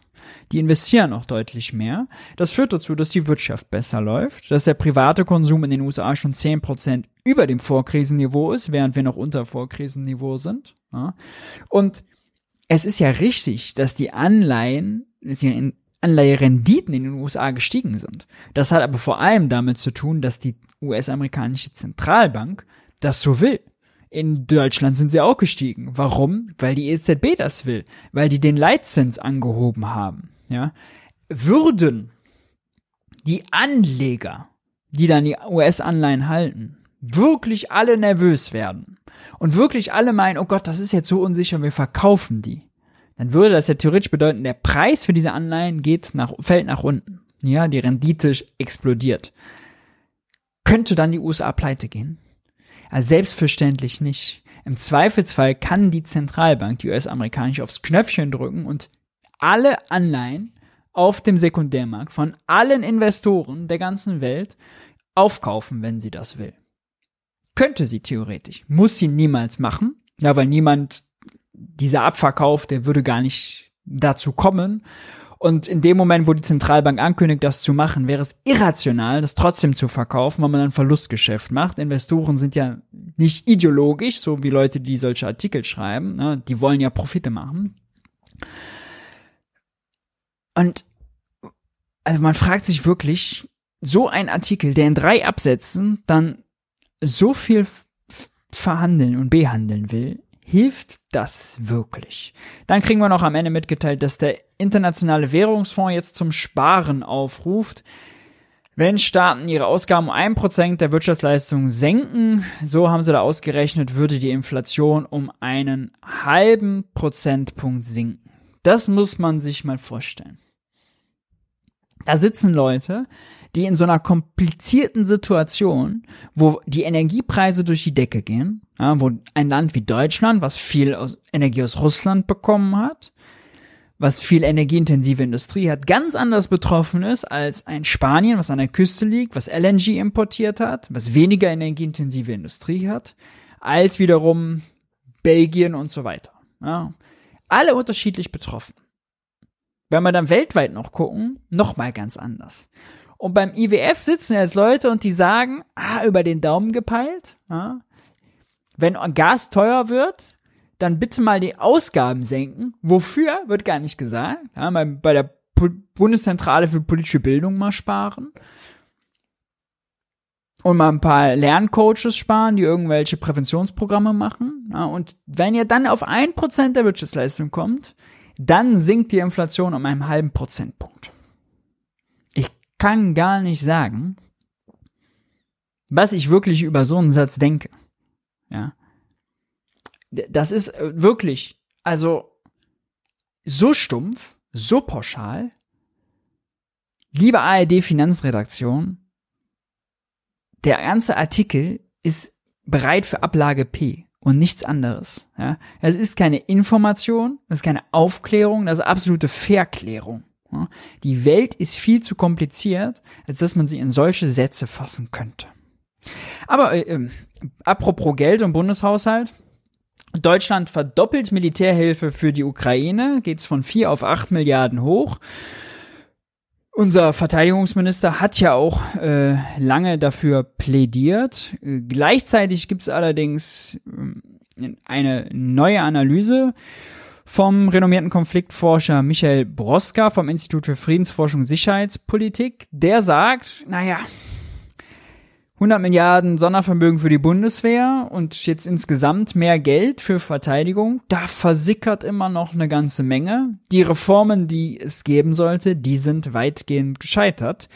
Beispielsweise nennt er dann solche Versagen bei Prestigeobjekten wie hier, dass zum Beispiel die neuen digitalen Funkgeräte des deutschen Herstellers Rode und Schwarz, die man für 1,3 Milliarden Euro angeschafft hat, damals wäre ein Jahr äh, Deutschland-Ticket übrigens, zum Teil nicht in die Fahrzeugtypen der Bundeswehr passen. Zudem reicht bei einigen die Batterieleistung nicht für den Funk, bei anderen braucht man zusätzliche Kühlung. Der trifft ja ein vernichtendes Urteil. Kurz gesagt, die Bundeswehr sei weiterhin ein schwarzes Loch. Dafür ist aber Geld da und man soll mal nicht meinen, dass bei solchen Artikeln irgendwo die Finanzierungsfrage gestellt wird. Gibt's nicht. Da es muss auch nicht erwirtschaftet werden. Die Frage gibt's nicht. Es ist einfach da. Es ist einfach da. Weil Priorität. Und es gibt natürlich Gründe dafür. Ich will gar nicht abstreiten. Das ist ein politisches Argument, was man machen kann, wie viel Geld man wofür in die Bundeswehr stecken soll, wie groß die sein soll, wie verteidigungstüchtig die sein soll und, und, und. Das ist ein politisches Argument, geostrategisch, verteidigungspolitisch, nicht mein Feld. Aber wenn ich ökonomisch drauf gucke und sehe, dafür ist immer Priorität da, da wird nie die Finanzierungsfrage gestellt. Das ist ein schwarzes Loch. Da werden absurde Fehlkäufe getätigt. Und in anderen Bereichen, wie beim Deutschlandticket, ja, da gibt's so eine Fingerhakelei. Da muss ich sagen, das passt rational nicht sonderlich gut zusammen. Äh, außerdem ist es gerade so, dass das Ministerium von Pistorius um Geld bitteln, betteln muss, denn die müssen jetzt Rüstungsausgaben woanders kürzen, weil die Nebenkostenabrechnung so teuer geworden ist. Das Verteidigungsministerium plante mit 739 Millionen Euro für Heizkosten, aber äh, jetzt kommen doch nochmal 661 Millionen obendrauf, 1,4 Milliarden für Heizkosten der Bundeswehr. Die Mehrkosten soll es nicht über eine globale Mehrausgabe oder sonst was, die irgendwo im Haushalt eingeplant werden, kompensiert werden, sondern schlicht und einfach, dass es dann zumindest konsequent äh, selbst dort eingespart werden. Und äh, da geht es jetzt um 300 Millionen Euro, die schon zusammengestrichen sein äh, sollen, darunter 211 Millionen bei Rüstungsprojekten. Wo die verbleibenden 361 Millionen eingespart werden sollen, ist indes noch nicht bekannt. Und das sind die Debatten, die wir führen. Und weil ich es eben schon gesagt hatte, ja, auch 20 Millionen weniger gibt's für die Bundeszentrale für politische Bildung. Jetzt hat der Präsident Thomas Krüger sich angesichts der kommenden endgültigen Haushaltsverhandlungen nochmal dafür stark gemacht, es braucht mehr politische Bildung und nicht weniger. Kürzungen bei der Bundeszentrale für politische Bildungen, Bildung, zumal in der Situation, in der wir gerade sind, Rechtsruck, Antisemitismus, diese Debatten, die wir haben, ist eine absolute Bankrotterklärung. Und genauso das hier, hunderte Schulprojekte vor dem Aus. Paus spart kräftig bei Prävention gegen Antisemitismus. Ist an sich keine neue Schlagzeile, ist jetzt nur eine neue Schlagzeile wert, weil wir gerade so viel über Antisemitismus sprechen, sprechen müssen, leider. Ähm, das vom Familienministerium 2018 ins Leben gerufene Programm Respekt Coaches soll nämlich gekürzt und beendet werden. Äh, durch Pauskürzungen stehen nun Präventionskurse an rund 600 weiterführenden Schulen in ganz Deutschland auf dem Spiel. Bettina Stark-Watzinger hatte dabei erst vor kurzem erklärt, unsere Bildungsministerin, dass auch in deutschen Schulen man insbesondere nach dem Terror der Hamas gegen Israel viel stärker dem Antisemitismus entgegentreten, aufklären und Werte vermitteln müsse. Ja, es könne nicht sein, dass jüdisches Leben äh, Angst haben muss und dass Kinder deshalb nicht zur Schule gehen, was völlig richtig ist. Lehrkräfte müsse man unterstützen, so stark Watzinger. Ja, Lippenbekenntnisse und am Ende kann man immer auf den Haushalt gucken und erkennt die Prioritäten und ganz offensichtlich gibt es die hier nicht. Das fällt äh, insbesondere Schulen in Neukölln auf die Füße. Da gibt's ja äh, das Beispiel. Da sehen wir ja auch dann häufig die Demonstrationen, die es dann in die Tagesschau schaffen, die eine große palästinensische Community beispielsweise ist. Und die, eine Lehrerin der Fritz-Carsen-Schule in Berlin-Neukölln sagt, der Nahostkonflikt wird auch in die Klassen getragen. Wir haben Schüler bei uns, die haben Verwandte verloren. Es gibt viel Unsicherheit, auch unter uns Lehrern, wie man damit umgeht. Gerade jetzt bräuchten die Lehrkräfte an der Schule stärkere Unterstützung. Gut gemeint, reicht gerade nicht. Es muss wirklich gut gemacht sein. Und die Respekt-Coach seien eben dafür die Experten an völlig falschem Ende gespart. Und nochmal auch hier, ja, das ist ein Millionenprogramm. Das kann man einfach machen. Das ist in einem 500 Milliarden Haushalt sehr leicht zu finden, sehr leicht zu machen. Ja. Stell mich, kläre mich gerne bereit, 100 verschiedene Vorschläge dafür zu machen, wie man diese Priorität dann noch mit reinbekommt. Wenn es das wirklich brauchen sollte. Kommen wir noch ganz kurz auf die EU-Ebene zu sprechen. Äh, da ist es so, da drängt die Zeit. Die EU-Schuldenregeln, die sollen ja 24 wieder eingeführt werden zum Jahreswechsel, aber eigentlich in reformierter Art und Weise. Nur gibt es im Moment noch keine Einigkeit, wie diese Reform aussehen soll. Spanien hat das ganze Verfahren gerade zu koordinieren. Christian Lindner und die anderen frugalen Staaten stehen Frankreich und Italien insbesondere gegenüber. Was ist der Vorschlag? Nun ja, der ursprüngliche Vorschlag war, wir bleiben bei diesen ohnehin absurden Grenzen. Das Defizit darf nicht größer als drei Prozent sein, die Schulden dürfen nicht höher als 60 Prozent gemessen an der Wirtschaftsleistung sein. Wenn das da drüber ist, dann dürfen die Defizite nur kleiner sein und da muss man einen Plan erklären, mit dem man eben innerhalb von 20 Jahren unter diese 60% Staatsverschuldung kommt. Also wenn wir Italien nehmen, die haben, ich glaube, 140% Staatsschulden zum BIP, fehlen also 80%. Die müssten also nach den alten Regeln jedes Jahr 4% Staatsverschuldung im Verhältnis zur Wirtschaftsleistung abbauen nach den jetzigen Regeln. Jeder weiß, das ist völlig irre, das wird niemals funktionieren. Der italienische Haushalt sieht fürs nächste Jahr Defizit von 4,3% vor.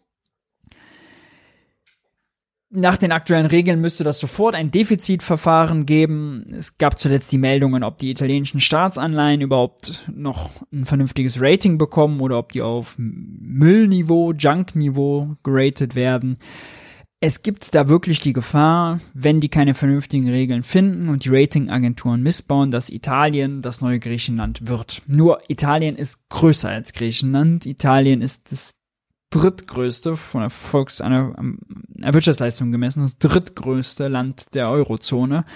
Man kann mit Italien nicht machen, was man mit Griechenland gemacht hat. Wenn man das macht, dann gute Nacht. Jetzt gibt's den Vorschlag, lasst uns doch von diesen die Regeln beibehalten, aber eben die Kommission damit beauftragen, ein bisschen Fingerspitzengefühl zu haben. Ja, dass es nicht diesen stumpfen Prozess gibt. Jedes Jahr muss ein Zwanzigstel der zu großen Verschuldung abgebaut werden. Also dann diese vier Prozent für Italien. Sondern wir machen vier und sieben Jahrespläne und dafür verbindliche Ziele und die eben je nachdem, wie gerade die Lage in dem Land ist. An sich vernünftig. Und man muss auch mal sagen, die grob die Hälfte der Länder der Eurozone, die haben mehr als diese 60% Staatsverschuldung, auch Deutschland. Auch die müssten theoretisch dann alle ein Defizitverfahren bekommen und diese strengen Sparauflagen. Ja. Das ist natürlich Quatsch. Gerade weil die Corona-Pandemie das Niveau einfach angehoben hat.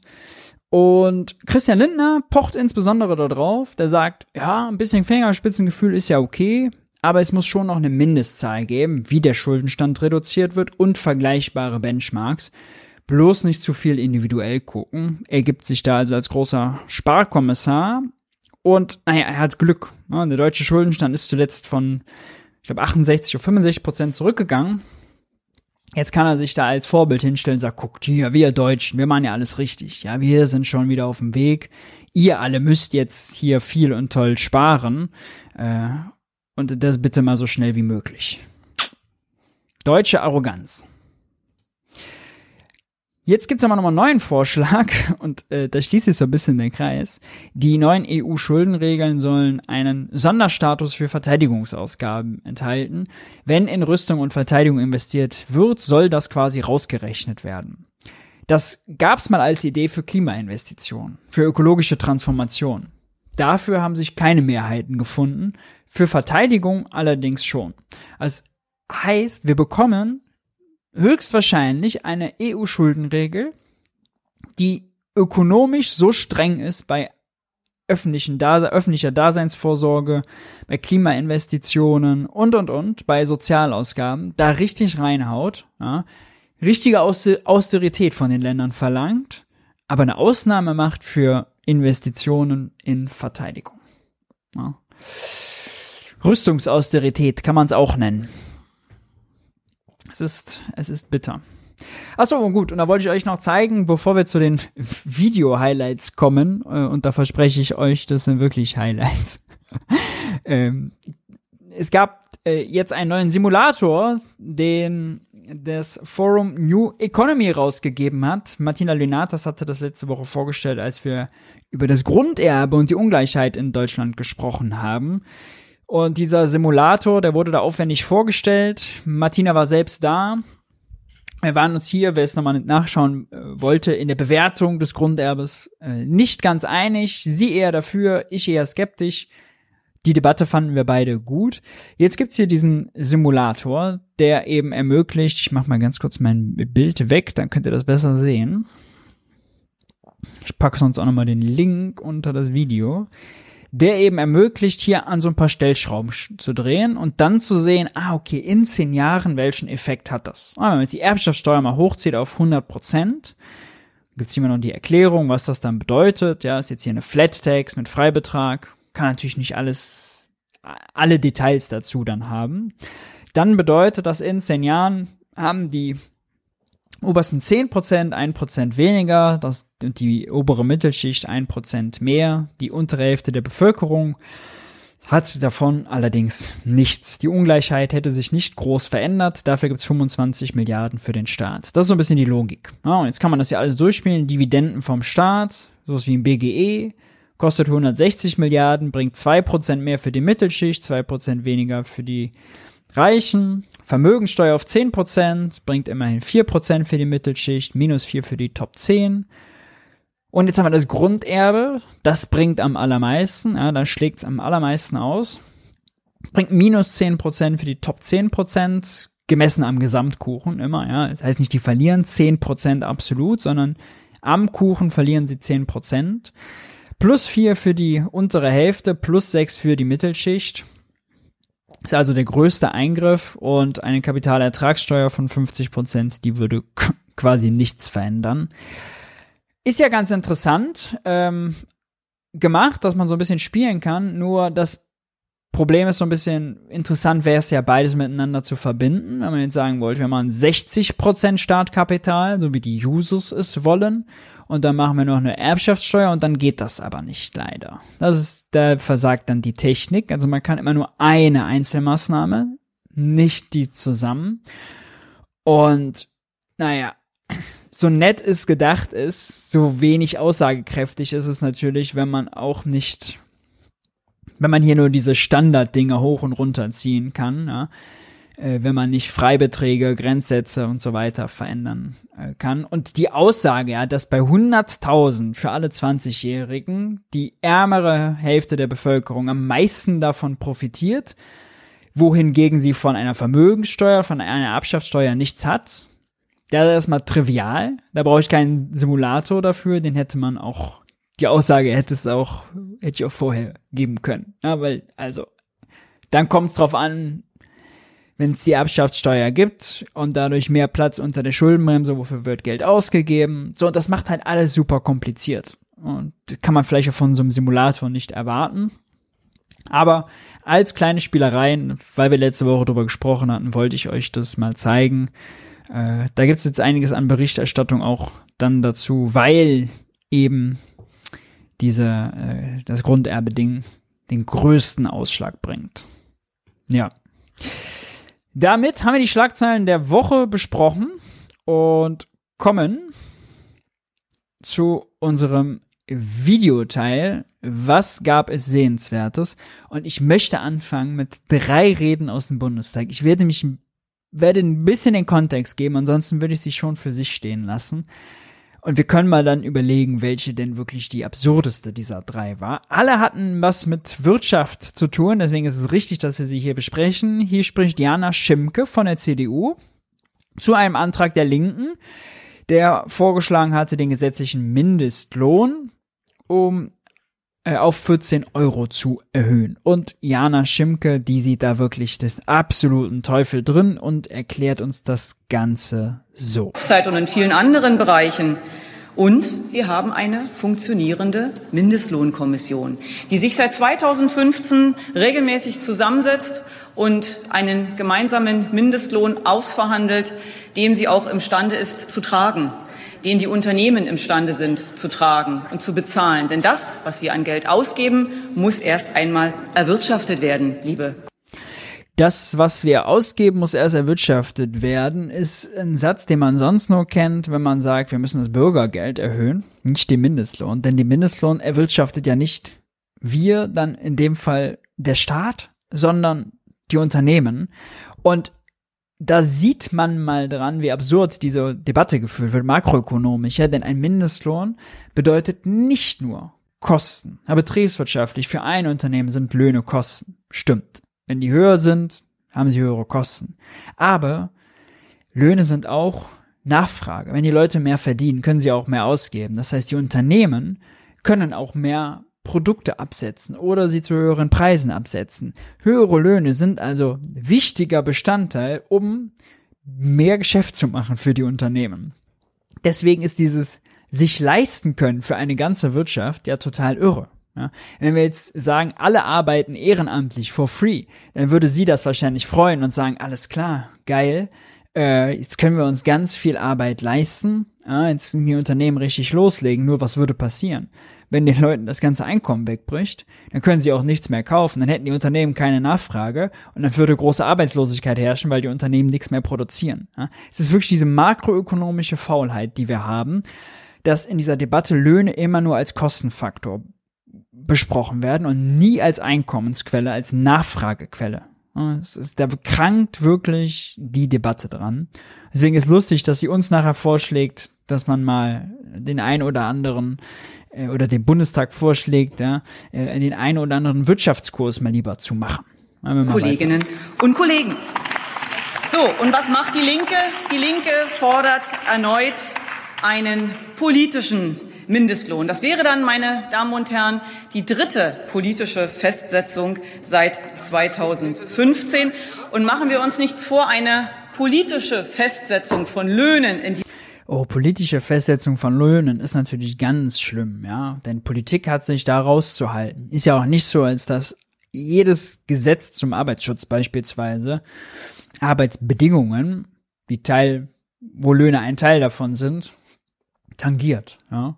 Und dass wir das dritte, dreimal eingreifen, einmal bei der Einführung, wo er viel zu niedrig war, dann jetzt, als auf 12 Euro erhöht wurde, vielen Dank, Herr Respektkanzler, und jetzt dann ein nächstes Mal, ja, so ist es dann halt. Natürlich ist es eine politische Entscheidung. Und interessant ist übrigens der Satz, dass sie gesagt hat, die Mindestlohnkommission funktioniert. Denn die Mindestlohnkommission hat ja diese politische Intervention von 10,45 auf 12 Euro ignoriert und einfach so weitergerechnet, als hätte es die nie gegeben. Ja, bei der äh, nächsten Mindestlohnerhöhung, wenn man sich die, die Berechnungsgrundlage anguckt, dann gehen die von den 10,45 aus von ihrem alten Wert. Ja, die haben Olaf Scholz den Respektkanzler, das, was er da gebracht, einfach ignoriert. So viel dazu, wie die Kommission funktioniert diesem Land bleibt natürlich nicht folgenlos. Wir haben wohlgemerkt seit 2015 einen Mindestlohnanstieg von inzwischen 46 Prozent. Wohlgemerkt, der gesamte Bruttolohn in Deutschland stieg lediglich um 33 Prozent im Durchschnitt. 30 Prozent der Unternehmen sagen, sie sind betroffen von diesen Erhöhungen. Was heißt das? Das heißt ja nicht nur, ich würde sogar so weit gehen sagen, 100 Prozent sind von den, davon betroffen. Äh, denn wenn die Leute mehr Geld in der Tasche haben, weil sie höhere Löhne verdienen, dann können sie da auch eben mehr nachfragen. Es gibt noch, wobei 100 Prozent ist eigentlich falsch, muss mich korrigieren, die Exportunternehmen, die sind auszuklammern. Exportunternehmen sind für die deutsche Lohndebatte eigentlich ein ziemliches Ausnahme, äh, Ausnahmebereich, denn die haben natürlich ein Interesse daran, dass die Löhne im Ausland so hoch wie möglich sind, damit die die deutschen Autos kaufen können und die Löhne im Inland, dort wo sie produzieren, so gering wie möglich. Die haben also ein ganz anderes äh, Interesse, absoluter Sonderfall. Aber jedes Unternehmen, was in Deutschland verkauft, hat ein Interesse daran, dass die Leute genug Geld in der Tasche haben, weil sonst bringt auch das Produzieren nichts dass die unteren Lohngruppen dann eben entsprechend mehr bekommen. Das heißt ja auch, dass die oberen Lohngruppen ihren Lohnabstand gewahrt wissen wollen und sagen, hey, ich habe studiert, hey, ich habe eine Ausbildung, ich möchte doch meinen Lohnabstand zur unteren Lohngruppe, zu demjenigen, der möglicherweise keine Ausbildung hat oder der noch nicht so viel Berufserfahrung hat oder was auch immer. Ich möchte den gewahrt wissen. Das heißt, die Folgekosten für ein Unternehmen sind mitunter erheblich. Ja, wer kennt es nicht? Ja der studierte, äh, weiß nicht, Ingenieur, der geht jetzt zu seinem Arbeitgeber hin und sagt, nun ja, weil jetzt äh, die Kellnerin in der Gastronomie, wo er dann abends fein speisen geht, weil die jetzt 12 Euro statt 10,45 bekommt, sieht er seinen Lohnabstand gewahrt und fordert die gleiche prozentuale Erhöhung. Das ist ganz, ganz, ganz wahrscheinlich die reale Welt da draußen, Frau Schimke. Mhm. Leben und Arbeiten in Deutschland wird immer teurer, Herr Bsirske. Und der Vorschlag, den die Linke hier macht, ist in mehrfacher Hinsicht falsch. Er ist zunächst ein Verstoß, Herr Bsirske, er ist zunächst ein Verstoß gegen die Prinzipien der sozialen Marktwirtschaft. Eigentum, Freiheit, Haftung. Höherer Mindestlohn gleich Planwirtschaft, falls ihr das noch nicht wusstet. Höhere Löhne sind ein Verstoß gegen die Marktwirtschaft. Höhere Mindestlöhne, muss man dazu sagen. Ist ja nicht so, als wenn der Staat alle Löhne festsetzt, sondern nur das, was das Mindeste sein soll. Ja? Gelernt, man kann vieles von dieser CDU lernen. Ja, Crashkurs ist das hier, den wir gerade nehmen. Steht bei Wikipedia, können Sie alle nachlesen. Ah, da hat sie ihr ganzes Wissen her. Die soziale Marktwirtschaft ist das Erfolgsmodell unserer Wirtschaft seit 1945. Und die soziale Marktwirtschaft hat dieses Land in den Wohlstand geführt und hat für Vollbeschäftigung gesorgt. Und liebe Kolleginnen und Kollegen, ich habe manchmal das Gefühl, dass Sie alle mal Nachhilfe in Sachen Ordnungspolitik, Nachhilfe in Sachen Grundlagen der Wirtschaftspolitik und Nachhilfe in Sachen sozialer Marktwirtschaft brauchen. Sie wissen überhaupt nicht, wie unser Land und unsere Wirtschaft funktioniert. Und ich schäme mich manchmal hier in diesem Parlament Vorschläge wie diesen zu hören. Ganz ehrlich, was Sie machen, ist ein wirtschaftliches Abbauprogramm. Aber Sie machen hier keine Vorschläge, um dieses Land voranzubringen, um die Menschen in Arbeit zu halten, um die Menschen ein gutes Einkommen zu führen. Was Sie nur können, ist verbieten und politisch verordnen. Sie haben überhaupt keine Kompetenzen in diesem Bereich. Und deswegen empfehle ich Ihnen hin und wieder mal zuzuhören und vielleicht mal ein bisschen länger zur Schule gehen, mal einen Abschluss zu machen, mal einen Beruf zu erlernen, mal ein paar Jahre zu arbeiten, liebe Kolleginnen und Kollegen. Und da meine Zeit am Ende ist, möchte ich es dabei auch belassen. Und das ist das Schöne, liebe Kolleginnen und Kollegen, liebe Zuhörer auf der Besuchertribüne. Politischer Wettstreit, politischer Wettbewerb lebt eben genau von der Frage, wer am Ende die besseren Ideen hat. Und wer die besten Ideen in Deutschland hat, die können Sie sich jeden Sonntag in einer Sonntagsumfrage ansehen. Nehmen Sie, uns ein, nehmen Sie sich ein Beispiel an der Union. Danke. Ja, man kann nur sagen, wenn man sich die Umfragen anguckt, Union bei 30 Prozent und dann solche Reden hört und sie sich dafür verantwortlich fühlt, dass sie diese 30 Prozent überzeugt mit dem, was sie da erzählt, Wahnsinn.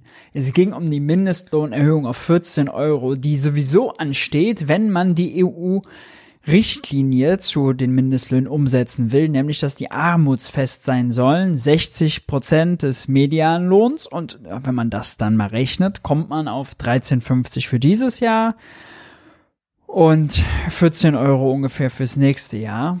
Ja, wenn man darin die Planwirtschaft, das Ende der sozialen Marktwirtschaft sieht, äh, wenn dann die Unternehmen dadurch pleite gehen und so viel also zur Wirtschaftskompetenz äh, der letzten Woche. Dann gab es noch eine Rede von Katharina Beck. Sie macht Finanzpolitik für die Grünen. Und sie hat eine Rede zu gehalten zu einer an sich erstmal guten Nachricht, nämlich, dass die globale Mindeststeuer in Deutschland kommt. Die wurde verabschiedet.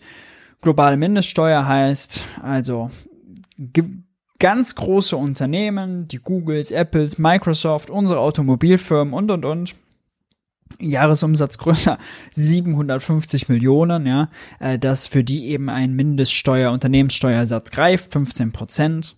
Wir könnten in die Details reingehen. Da gibt es einige Ausnahmen und einige Absurditäten, aber dass es eine globale Einigung ist, die jetzt kommt, ist ja an sich erstmal positiv. Ja, wir wollen es doch gar nicht, also den Teufel an die Wand malen. Es gibt allerdings, wie gesagt, viele Ausnahmen. Olaf Scholz hat das immer angekündigt mit, das wird irgendwie eine globale Mindeststeuer mit Substanz und es wird viele mehr Einnahmen geben. Und wenn man jetzt hinguckt, dann bleibt davon nicht viel über, ja. Nicht mal eine Milliarde kommt damit zusammen, äh, gibt's, kommt da zusammen durch diese globale Mindeststeuer. Für die Kommunen zudem ein fettes Minus, weil die eben auf Gewerbesteuereinnahmen verzichten müssen in Deutschland. Die Kommunen, die gerade eben mit den Geflüchteten teilweise überfordert sind und vom Bund weniger bekommen, von Scholz weniger bekommen als von Merkel damals. Aber interessanter war eigentlich, wie Katharina Beck die Mindeststeuer argumentiert hat oder uns erklärt hat, warum sie gut ist. Wir hören mal rein. Jetzt hätte man sagen können, man muss noch viel mehr machen. Man hätte aber auch sagen können, oh Gott, das ist total schlimm. Und ich möchte an alle sagen, die jetzt hier äh, dem Nationalismus frönen oder die behaupten, dass eine neue Steuer unfassbar schlimm wäre. Wir werden ja viel lobbyiert von UnternehmensvertreterInnen. Aber an der Stelle, und da geht mein Dank auch wirklich an die großen Unternehmen, die betrifft es ja in Deutschland, habe ich keine Beschwerden gehört, dass das kommt, weil dort stehen alle dazu, dass das eine gute Idee ist. Und das muss uns doch zeigen, dass wir hier ein gutes Gesetz machen. Ja, so ist das natürlich. Wenn die Lo Unternehmenslobbyvertreter nicht meckern, wenn selbst die großen Unternehmen nicht meckern, dann muss doch alles gut sein. Da muss es doch ein gutes Gesetz sein. Ich würde hellhörig. Ja? Ich würde eher sagen, das Gegenteil ist der Fall. Wenn die nicht meckern, ist das eher ein Zeichen dafür, dass das Gesetz ziemlich lax ist. Ja? Dass das Gesetz, Gesetz zu lax ist, dass die die Ausnahmen da rein verhandelt bekommen haben, die sie oftmals rein verhandelt bekommen haben, die sie eben wollten. Ja? Und ja, bei den Begleitmaßnahmen da hätten wir uns gerade, weil die Kommunen gerade so kämpfen und die Begleitmaßnahmen die kommunalen Haushalte insbesondere belasten, auch vorstellen können, diese nicht mitzumachen. Aber in der Abwägung am Ende ist das auch etwas, was zu Bürokratieabbau führt, dass wir bei der sogenannten Hinzurechnungsbesteuerung zum Beispiel jetzt auch auf 15 Prozent landen. Und deswegen können wir das am Ende verschmerzen. Und es ist gut eben dann auch für Unternehmen. Aber für die Kommunen, die müssen wir weiter bei den Gesetzesberatungen im Blick behalten. Und zwar mit sehr großem Fokus. Ist übrigens interessant, die Kommunen, ja, die sind jetzt immer die, die die Rechnung bezahlen. Beim äh, Zukunftsfinanzierungsgesetz, Einnahmeausfall, ich glaube 300 Millionen oder so für die Kommunen. Beim Wachstumschancengesetz sind sogar mehrere Milliarden für die Kommunen. Ähm, zwei, drei Milliarden pro Jahr, neun Milliarden über die vier, fünf Jahre, die sie da im Gesetzentwurf drin haben. Globale Mindeststeuer minus ah, mehr 140, je nachdem, 140, 170, je nachdem, welches Jahr man guckt, minus für die Kommunen. Überall Minus für die Kommunen. Ja. Die Kommunen machen aber zwei Drittel aller öffentlichen Investitionen und wir haben einen fetten Investitionsstau. Irgendwie passt das nicht so richtig zusammen, oder? Also wir machen hier lauter Entlastungsgesetze für die Unternehmen auf Kosten der Kommunen.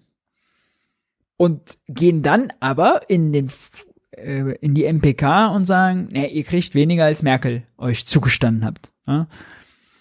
Deutschland-Ticket? Nee, nee, sind wir raus. Kriegt mal eure Verkehrsverbünde in den Griff. Ja? Es ist äh, leider Wahnsinn. Aber ich habe noch äh, einen dritten im Bunde, ich habe ja versprochen. Wiederum anderes Thema, nicht die Mindeststeuer, sondern das Thema digitaler Euro. Digitaler Euro ist so ein Ding, da gibt's echt viele Verschwörungstheorien darum, viele Mythen. Wenn man diesen Crash-Propheten zuhört, Mark Friedrich und Co., dann warnen die alle, oh Gott, das ist jetzt das Ende des Bargelds, die große Verschwörung. Die EZB will ein Social Scoring, wie es das in China angeblich dann gibt, und sie will uns alle überwachen, ja, und wissen, was Alice Weidel Bahnhofskios einkauft und und und. Also die Argumentation. Der digitale Euro soll das Bargeld explizit nicht ersetzen. Es gibt keinen Satz, den die EZB häufiger gesagt hat. In jedem Dokument steht das drin. Bargeld bleibt. Es gibt eine Annahmepflicht für Bargeld. Ist völlig unberührt davon. Der digitale Euro macht eher Bargeld digital.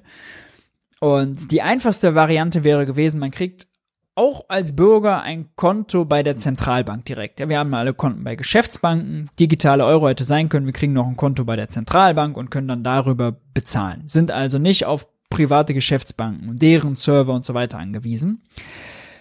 Jetzt äh, sieht der Plan aber vor, dass äh, der digitale Euro, der jetzt erstmal nur in die nächste Testphase auch geht, ja, es gibt zwar einen Gesetzentwurf, aber das ist alles noch sehr rudimentär, sieht nicht vor, dass wir ein eigenes Konto bei der Zentralbank bekommen, sondern dass die Geschäftsbanken, dass wir da ein zusätzliches Konto bekommen, also neben dem Girokonto und meinetwegen dem Tagesgeldkonto und dem Depot, wenn man das dann auch noch da hat, gibt's dann noch ein Konto digitales, digitaler Euro.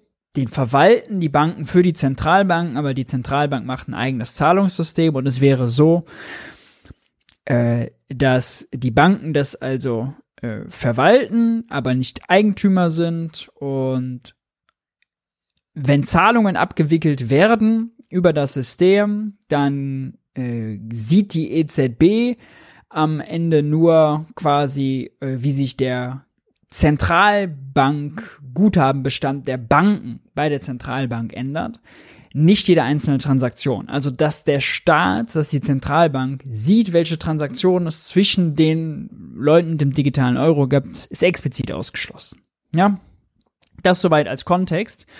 Und äh, jetzt hat im Bundestag Joanna Cotard geredet. Äh, ich lasse das erstmal laufen, ich gebe danach Kontext. Ich gehe davon aus, dass Sie hier nicht mit nonverbaler Kommunikation arbeiten möchten, äh, sondern den Aufdruck auf Ihrem T-Shirt nicht weiter nutzen für Ihre Rede. Frau Präsidentin, werte Kollegen, niemand braucht den digitalen Euro. Nicht die Banken, nicht die Firmen und schon gar nicht die Bürger. Wer Achtung, gleich aufs T-Shirt achten. Die Spannung steigt. Elektronisch bezahlen will, macht das schon heute.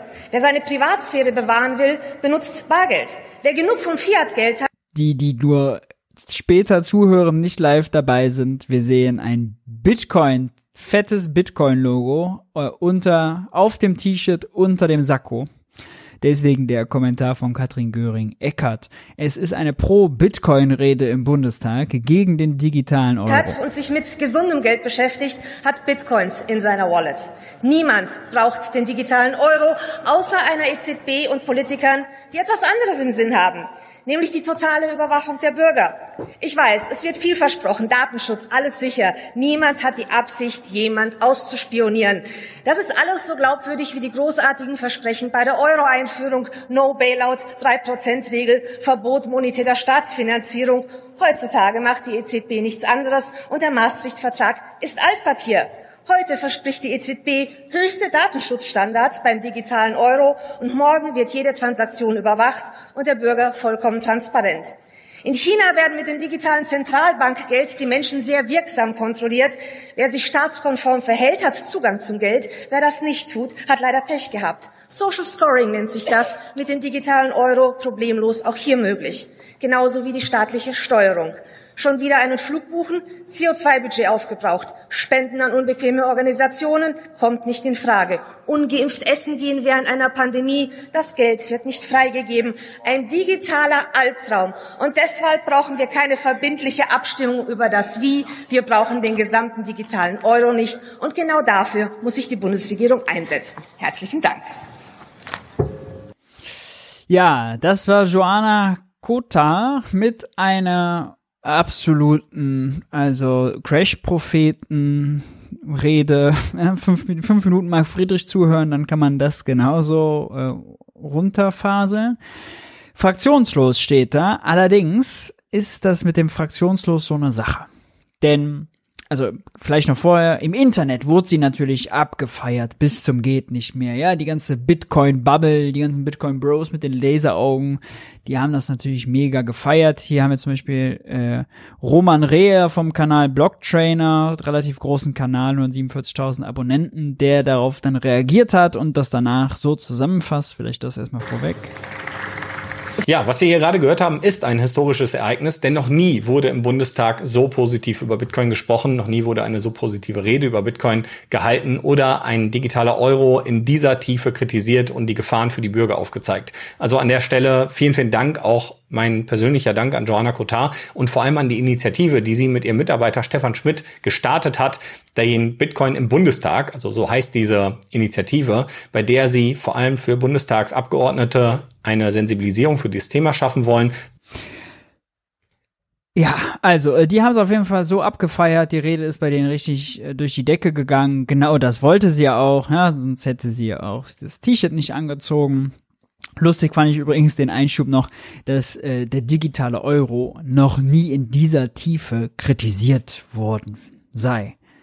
Ja, wenn das Tiefe ist, wenn man einfach unterstellt, die EZB äh, ohne den Vorschlag zu kennen, ohne einen Satz dazu zu sagen, die EZB wird uns bald mit einem Social Scoring Modell überwachen und es wird dann ein CO2-Budget geben und dann darf man nicht mehr fliegen. Wenn das den digitalen Euro tief analysiert ist, dann ist alles über Bitcoin auch gesagt. Ja? Wer meint, das wäre eine substanzielle Kritik und uns auf der anderen Seite den Bitcoin so toll verkaufen will, da weiß man, welches Niveau, welche Maßstäbe angesetzt werden. Ja? Nur es gibt auch eine relevante politische Information. wie ihr gemerkt habt, die auch hier jetzt gar nicht vorgekommen ist, die auch in dem ganzen Video nicht vorkommt, die den Bitcoinern auch, weiß nicht. Manchen war sie ein bisschen unangenehm, den meisten, glaube ich, ziemlich egal. Da wurde das eher ohrenbetäubend verschwiegen, so wie ich es wahrgenommen habe. Denn Bundestagsabgeordnete Joanna Kotar tritt aus AfD aus. Vom 21. November 2022. Die hessische Abgeordnete ist nach eigenen Angaben aus der AfD und aus der Bundestagsfraktion ausgetreten. Dieser Schritt sei ihr nach fast zehn Jahren, zehn, zehn Jahren, ah, zehn, nicht leicht gefallen, teilte sie auf ihrer Internetseite mit. Schließlich habe ich die Partei in, es in Hessen mit aufgebaut.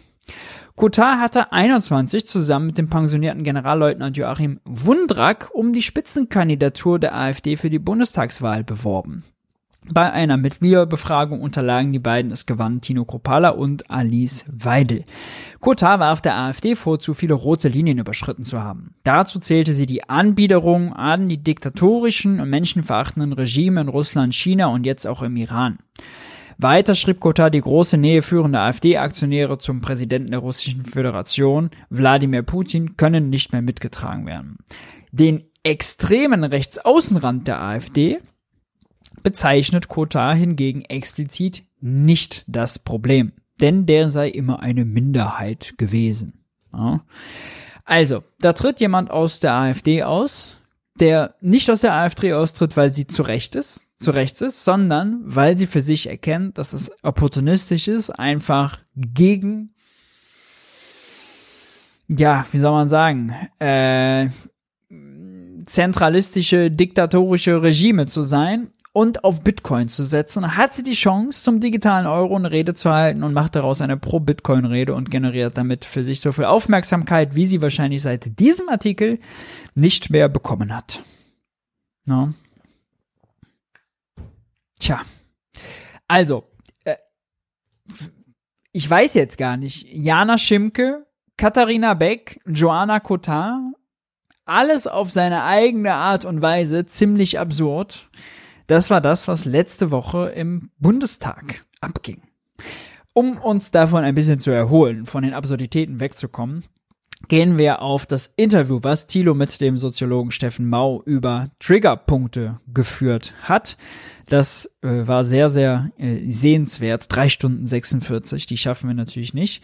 Aber es gibt ja einen interessanten Ausschnitt, der hat mich ziemlich an das Interview mit Bernie Sanders erinnert. Wir gehen mal rein. Auf, also so gespalten wie unsere Gesellschaft äh, angeblich ist, ist es der dann doch, doch gar nicht. Also wenn man sich die Haltungen zu mhm. bestimmten Themen anguckt, ihr habt irgendwie herausgefunden, 75 Prozent der Deutschen sind sehr besorgt über den Klimawandel. 79 Prozent halten die Vermögensungleich für zu groß. 84 Prozent finden Transpersonen sollten als normal anerkannt werden. Also das ist eine riesengroße Mehrheiten. Mhm. Also äh, da sind sich offenbar alle einig. Äh, ich lese da jetzt daraus, okay, die letzten Jahrzehnte, wir sind dann doch schon ziemlich progressiv, kulturell. Ja. Progressiv, also wir äh, erkennen mhm. neue Sachen an. Ja. Nur das Grundproblem, was wir jetzt ja gerade besprochen haben, worauf auf viele, äh, wo viel, wo auf viel Frust ähm, basiert, wo der auch der Rechtsruck herkommt vielleicht, äh, ist ein ökonomischer. Ja. Und, die Öko und ökonomisch progressiv sind wir halt überhaupt nicht, sondern nee, schon reaktionär oder konservativ. Ja, also, also das Ökonomische soll so bleiben, wie es ist. Ja, es gibt sozusagen diesen Unterschied, den man oft macht zwischen den, dem alten äh, industriell, industriegesellschaftlichen oder ökonomischen Konflikt äh, zwischen Kapital und Arbeit oder zwischen oben und unten und mhm. dann neuen Konfliktfeldern oder äh, Konfliktarenen, wie wir das äh, nennen, die sich dann um Fragen von, von Diversität und Diskriminierung, um äh, Klimawandel, Klimaschutz äh, mhm. und um Migration äh, drehen, äh, die jeweils auch eigene Konfliktlogiken äh, haben. Und äh, die politische Aufmerksamkeit ist schon zu diesen neuen Arenen hingewandert. Das heißt, die alte, wie ich gesagt habe, die, gibt's zwar und die drückt, da drückt der Schuh auch nach wie vor, aber die ist in gewisser Weise depolitisiert und in den Hintergrund äh, getreten. Und also die Analyse ist erstmal das, was uns Bernie Sanders quasi auch geliefert hat, ja, als er zum Interview bei Tilo war. Fortschritt gibt es. Fortschritt hat er erlebt. Allerdings nicht so sehr in ökonomischen Dimensionen, sondern in kulturellen, gesellschaftspolitischen Dimensionen. Gut, dass wir den hatten. Ja, schade, dass wir den ökonomischen nicht hatten. Wenn man unsere gesellschaftspolitischen Dimensionen von heute mit denen von vor 30, 40 Jahren vergleicht, ja, also Umgang mit Geschlecht, Sexualität, Hautfarbe, Diskriminierung und und und, im Vergleich zu ökonomische Debatte, da wird man sehen, kulturell mega Fortschritt, ökonomisch nicht. Ökonomische sind depolitisiert, so Steffen Mau. Und jetzt streiten wir uns natürlich. Als Reicher finde ich das gut, Steffen. Ja, jetzt äh, streiten wir uns natürlich äh, nur noch um Migration oder um das Gebäudeenergiegesetz und so weiter. Also es ist natürlich auch eine Art von von Agenda. Ja, von Agenda-Setting, äh, die da herrscht. Und es gibt natürlich neue auch politische äh, Akteure, die auf den Plan äh, getreten äh, sind. Also ob das jetzt klimapolitische ja. äh, Bewegungen sind und Aktivistinnen äh, oder äh, ob das äh, rechte, rechtspopulistische Parteien äh, und Organisationen äh, sind, die natürlich jetzt den Konfliktraum auch ein Stück weit neu äh, strukturieren. Und äh, natürlich ja, ist dann diese ökonomische Frage nicht mehr so zentral.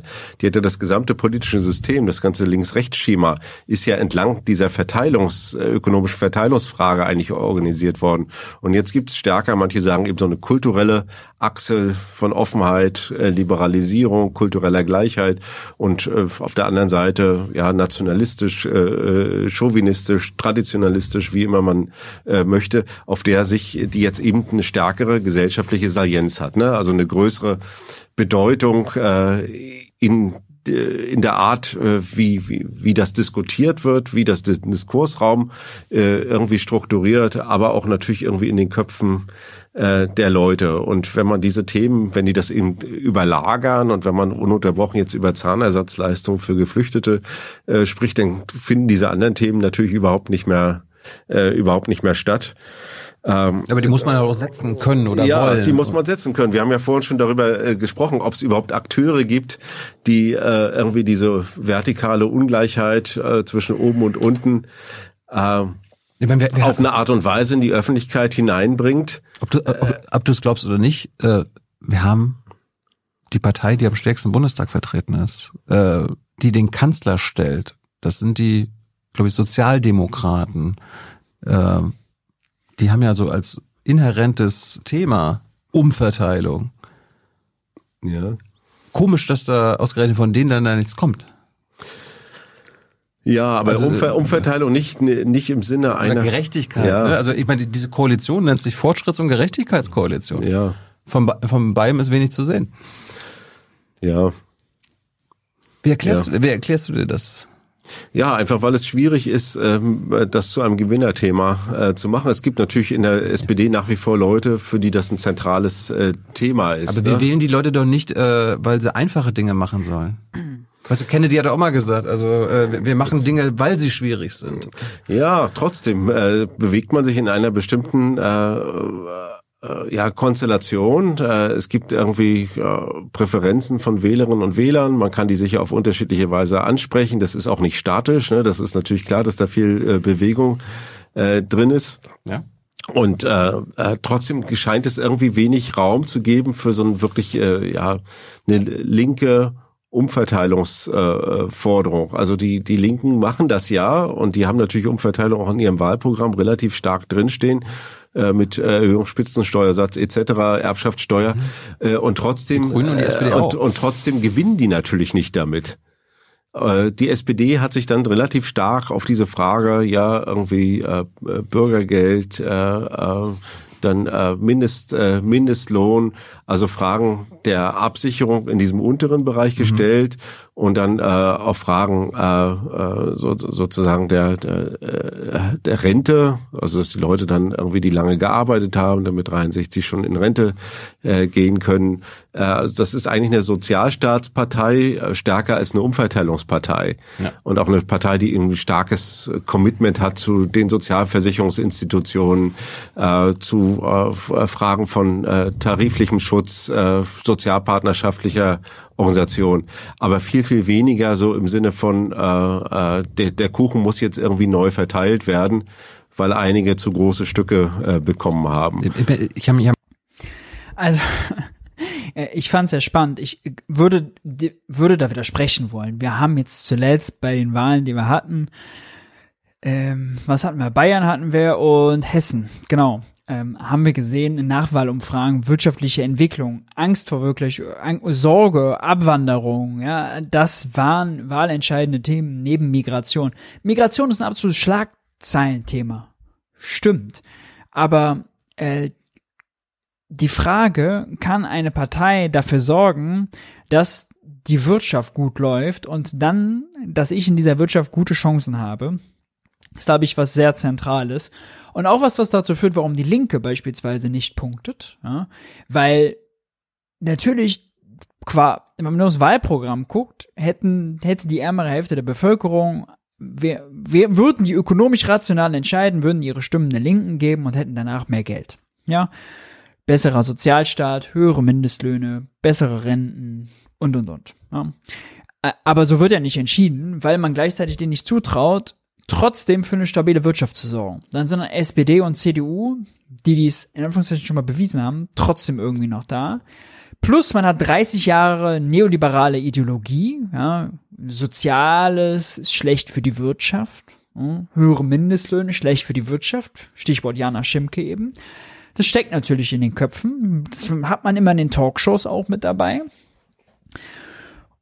Und gleichzeitig würde ich andersrum sagen, dass die SPD ja nicht dafür gewählt wird, erst recht oder äh, vor allem in der ärmeren Hälfte der Bevölkerung nicht dafür gewählt wird, dass sie so eine tolle Sozialstaatspartei ist, weil keine andere Partei hat mit Agenda 2010 so viel Glaubwürdigkeit verspielt wie die SPD. Ja. Deswegen würde ich seine Analysen hier ein Stück weit, was das Ökonomische äh, angeht, in Frage stellen und nicht so pessimistisch sein, dass man das Ökonomische nicht politisieren kann. Man muss es bewusst machen und man muss es gut machen. Aber beispielsweise haben wir im kompletten ökonomischen Diskurs nicht, dass einem Christian Lindner oder einem Friedrich Merz die Wirtschaftskompetenz abgesprochen wird. Die haben die in Umfragen immer. Und als die Grünen erfolgreich äh, waren, haben sie neben natürlich Name und Klimahype übrigens auch in diesen Umfragen nach wirtschaftlicher Kompetenz zugelegt. Und ich meine, das war vor allem als Robert Habeck quasi nach Kriegsbeginn Energiekrise das gut gemanagt hat. Ja, und er selber da auch persönlichen Hype hatte. Also sowas hilft dann, mal diese Kompetenzzuschreibungen äh, aufzubrechen. Äh, ansonsten stimmt's natürlich, die Leute sind nicht alle voll informiert, die Leute kennen keine Wahlprogramme, also die breite Masse zumindest nicht, ja. Ist ein bisschen diffus, äh, das ist auch was, was Steffen Heu Mauer ja beschreibt, äh, wie dann diese politischen Entscheidungen und Zuschreibungen dann getroffen werden. In gewisser Weise nebulös über den Daumen, ja, nicht mega fundiert, ist ja klar. Und gerade deshalb ist eben diese Wirkung was ist wirtschaftlicher Konsens, ja, Mindestlöhne schlecht, Soziales schlecht, ähm, äh, CDU ist die Partei der Wirtschaft, ja, ist dann neoliberale Ideologien, die wir haben, Leistungsträger bitte entlasten, bitte keine Abwanderung von der Industrie, von den Leistungsträgern, das sind dann diese Narrative, die das, die das dann eben so manifestieren. Aber die aufzubrechen im Diskurs und Christian Lindner halt vom Millionenpublikum bei Anne Will einfach mal also wirtschaftlich zu entzaubern, ja, mit seinem komischen Schuldenbremsen-Ding, wenn er dann sagt, er wäre so sparsam, positive Message, man erklärt ihn dann, wenn du 30 Milliarden weniger ausgibst, nimmt wer anders 30 Milliarden weniger ein, das ist reine Logik. Christian Lindner, wen willst du 30 Milliarden ärmer machen? Ja, wo soll das Geld wegfallen und wie willst du mit 30 Milliarden weniger dafür sorgen, dass die Wirtschaft wächst? Wird aus mal dieser positiven Botschaft, ah, er spart ja unser Steuerzahlergeld, auf einmal eine negative, er macht wen ärmer, er nimmt wem Geld weg. Und deswegen würde ich sagen, gibt's, sollte man das nicht zu pessimistisch sehen, dass entlang ökonomischer Fragestellungen nicht politisiert werden kann. Ansonsten, Steffen Mau Interview, sehr interessant. Ersten Teil, wie gesagt, mich sehr an Bernie erinnert. Jetzt, wenn wir schon über die Wirtschaft sprechen, äh, lasst uns das doch mal ganz kurz reinschauen bei den Wirtschaftsweisen. Die haben ihr Jahresgutachten vorgestellt. Und Professor Malmendier, die ist ähm, neu dabei, relativ neu noch dabei.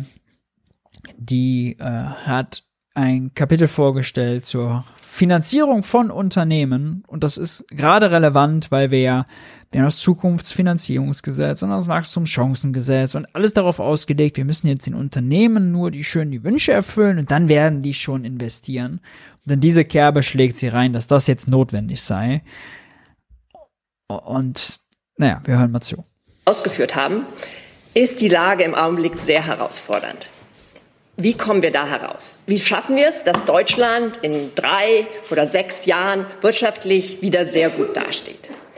Unter den von uns vorgeschlagenen Maßnahmen gibt es einen Hebel, mit dem wir sehr viel wirtschaftlich herausholen können und mit dem wir schon jetzt sofort anfangen können. Dieser Hebel ist auf eine einfache Formel gebracht. Mehr Kapitalmarkt, Investitionen schaffen mehr zukunftsträchtige Unternehmen. Der Kapitalmarkt finanziert Unternehmen, zum Beispiel über Aktien, Schuldverschreibungen, Wagniskapital und lenkt Kapital dahin, wo es am produktivsten eingesetzt werden kann. Damit erreicht er die Unternehmen, die heute schon zukunftsträchtige Ideen, aber auch mit den entsprechenden Risiken an den Markt bringen.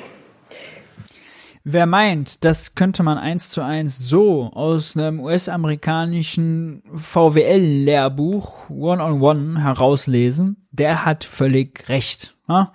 Es ist dieses ganz stumpfe, der Kapitalmarkt, der ist ja so clever, ja, weil die Akteure alle so rational entscheiden und die Informationen so dezentral sind und deswegen kann der Kapitalmarkt ja niemals irren. Was? Hat, warte mal, hat hier irgendjemand gerade Wirecard gesagt? Wer hat hier gerade Wirecard gesagt? Ja, mit zwei Milliarden bewertet gewesen an der Börse und am Ende eine Luftnummer gewesen, eine Zirkusveranstaltung. Bups, weg, Konfetti. Ja, so rational ist der Kapitalmarkt, so kluge Investmententscheidungen trifft der Kapitalmarkt. Ja, kennen wir, gibt's jetzt ganz viele andere Fälle, die man auch noch nennen kann.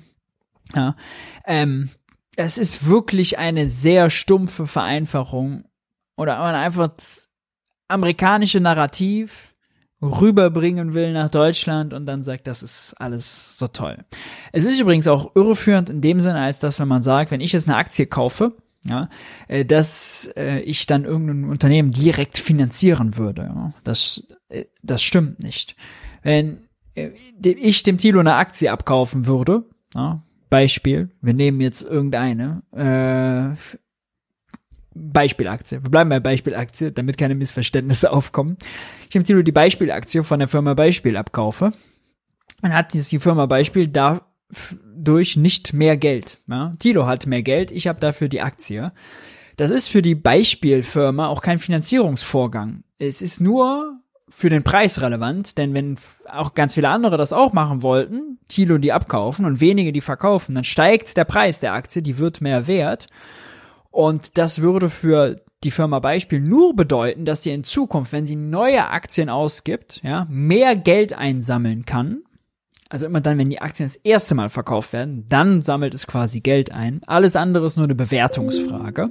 Aber je höher natürlich eine Einzelaktie bewertet wird, desto mehr Geld kann sie einsammeln, ohne viel Stimmrechte aufzugeben. Das ist das Entscheidende. Ansonsten wird auf dem Aktienmarkt nur umverteilt. Ne? Aktionäre, die sich Aktien und her schieben, finanzieren nichts. Es ist alles finanziert. Es sind reine Portfolioentscheidungen. Ja. Hier funktioniert die eher sicherheitsorientierte Bankenfinanzierung nicht gut. Denken Sie an KI, andere zukunftsorientierte Technologien. Becker Lutz konnte ich natürlich nicht als Beispiel nehmen. Ja, Becker Lutz ist ein ehrenhafter Einzelunternehmer. Becker Lutz ist doch keine börsennotiertes Unternehmen, ja, mal halblang. Kapitalmarktfinanzierung ist unsere wirtschaftliche Zukunft. Die USA finanzieren achtmal so viel über Wagniskapital wie wir. Schauen Sie nach Schweden, schauen Sie nach Israel. Mit dem Zukunftsfinanzierungsgesetz, um das mal gesagt zu haben, sollen übrigens Wagniskapitalfonds in Deutschland Umsatzsteuer ersetzt bekommen. Ja, man will sich also für die fein hübsch machen, die tatsächlich sehr, sehr, sehr äh, riskant, riskante Akteure auf dem Anführungszeichen Kapitalmarkt sind, als hätte man aus der Finanzkrise nie gelernt. Ja. Und dieses Umsatzsteuerprivileg ist sonst was, was kommt nicht mal bei Grundnahrungsmitteln zum Tragen, das kommt nicht mal bei Medikamenten zum Tragen, das ist eigentlich nur sonst nur für öffentliche Daseinsvorsorge in ganz speziellen Bereichen vorgesehen und das will man jetzt dann den Wagniskapitalfonds zuteil werden lassen. Ja, Finanzlobby freut sich. Äh, schauen Sie nach Frankreich. Überall ist die Wagniskapitalfinanzierung deutlich gestiegen. Und zwar nicht nur in der frühen Start-up-Phase, sondern auch in der späten Wachstumsphase. Die Start-up-Phase, wer kennt sie nicht? Wie bekommen wir das auch in Deutschland hin? Große Kapitalsammelstellen wie Versicherungen, Pensionskassen müssen sich hier mehr einbringen. Sie verfügen über hinreichend Kapital, um zukunftsträchtige Unternehmen auch in späteren Phasen im Wachstum zu finanzieren. Und wenn dann nur zwei von zehn Unternehmen funktionieren, eines vielleicht gar die nächste deutsche Weltfirma wird, dann lohnt sich das äh, für die Kapitalgeber, für die deutsche Wirtschaft, für alle. Der Hebel der Kapitalmarktorientierung betrifft aber nicht nur die Unternehmen, er betrifft auch die deutsche Bevölkerung. Deutsche Investoren investieren im internationalen Vergleich betrüblich wenig in Aktien. Wir sind ein Land der Sp ich würde übrigens äh, sparen in Aktien sagen, nicht investieren, ne? denn es ist makroökonomisch gesehen keine Investition. Wenn ich Tilo die Beispielaktie abkaufe, ist das keine Investition, die ich damit finanziere. Es ist, ich spare in Aktien und Tilo spart dann in Bankguthaben. Vielleicht legt er es aufs Tagesgeldkonto und spart dann. Also sind reine Sparentscheidungen. Ja. Sparer, auch zu Zeiten von 0% Zinsen sparen wir immer noch. Deutlich bessere Renditen lassen sich aber durch breit gestreute und dadurch recht sichere, sehr sichere Aktienfonds erzielen. Und das mit verschwindend niedrigen Gebühren. Dazu müssen wir schon in den Schulen die finanzielle Bildung erhöhen und wir müssen sie auch in die Praxis umsetzen. Wir schlagen hier ein staatlich finanziertes Startkapital für Kinder und Jugendliche vor zum Beispiel 10 Euro pro Monat ab dem sechsten Lebensjahr, ähnlich wie in Israel, das dann in einen breit gestreuten Fonds investiert wird. So lernen schon junge Leute moderne Aktienkultur. Ihr denkt, ich hätte einen Spaß gemacht. Das ist das, was sie da vorgetragen hat. Ja. Die Wall Street kommt in die Bundespressekonferenz und erklärt, die deutschen Kinder müssen jetzt an die Aktienkultur hineingeführt werden. Ja, schon ruhig auch mal mit acht Jahren, warum nicht mal zehn Euro auf die hohe Kante legen? Na klar. Warum überhaupt Aktienfonds? Warum nicht Einzelunternehmen? Hm? Man hat in der Grundschule hat man so viel Zeit, ja, zweite Klasse, was hat man da schon zu regeln? Da kann man doch ruhig mal eine schöne Chartanalyse am Nachmittag machen und dann entscheiden, ob man nicht in Rheinmetall geht oder bei der Telekom bleibt. Ja? Es ist völlig absurd. Es ist makroökonomisch absurd, weil das überhaupt nicht das Problem ist, was wir in Deutschland haben. Zugang zu Finanzierung gibt's eine Umfrage der EU-Kommission ist das kleinste Problem für die Unternehmen. Ja? Gerade die großen Börsennotierten, die haben so viel Kohle auf der hohen Kante, die Eigenkapitalquoten sind gestiegen, weil die nicht investieren, weil es unsicher ist, weil die während Corona Geld zusammengehalten haben, weil manche von denen Schweine viel Geld entweder während Corona oder während jetzt äh, der Energiekrise verdient haben. Die haben 20 Prozent der Wirtschaftsleistung mittlerweile auf der hohen Kante, ja, als liquide Mittel. Zugang zu Finanzen zu liquiden Mitteln ist überhaupt kein Problem. Ja, der gestiegene Zins ist ein Problem, aber der macht auch die Aktienkultur nichts dran. Das ist einfach nur die Leit der Leitzins der EZB. Ja? Und jetzt die Kinder hier damit zu belästigen und zu meinen, damit könnte man kurzfristig ein einziges Problem in Deutschland lösen, ist wirklich realitätsfern. Abschließend äh, noch ein Appell. Die ich fand, da war schon Appell genug. Ja? Dringend notwendige ich weiß ja nicht, was die Commerzbank noch so auf den Zettel da geschrieben hat. Harmonisierung der Kapitalmarktregulierung in Europa endlich voranzutreiben. Wir brauchen endlich einheitlichere grenzüberschreitende Regelungen in der Rechnungslegung, im Insolvenzrecht, Stärkung der europäischen Wertpapieraufsicht ESMA. Zusammenfassend, die Investitionen in den Kapitalmarkt müssen der breiten Bevölkerung zugänglich gemacht werden nur dadurch bauen wir wachstumsstarke neue Unternehmen auf. Wir bauen nur wachstumsstarke Unternehmen auf, wenn Oma Erna auch endlich ihr Geld in ETFs steckt. Herzlichen Dank, herzlichen Gruß, Ihre Ulrike Malmendier. Wirtschaftsweise. Tja. Naja, auf jeden Fall, danach kam Achim Truger und hat sein Kapitel zur Altersarmut vorgestellt und äh, das war äh, yes, wirklich hörenswert. Ich Ihnen äh, nun etwas zum Verteilungskapitel erzählen. Äh, gemäß unserem gesetzlichen Auftrag beschäftigen wir uns regelmäßig mit der Verteilungsentwicklung. Äh, diesmal analysieren wir erstmals ausführlich die Entwicklung der Armutsgefährdung. Äh, man muss sagen, dass seit dem Jahr 2000 die Haushaltsnettoeinkommen der unteren Einkommensgruppen stagnieren, während die mittleren Realeinkommen merklich gewachsen sind. Dadurch ist die Armutsgefährdungsquote, anders als die allgemeine Einkommensungleichheit, auch nach 2005 weiter deutlich angestiegen. 2019 war etwa jede sechste Person armutsgefährdet.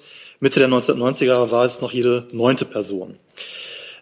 Rums. Er trägt das so nüchtern vor, ja, aber was ist das für eine schockierende Zahl? Von jeder Neunte zu jeder Sechster.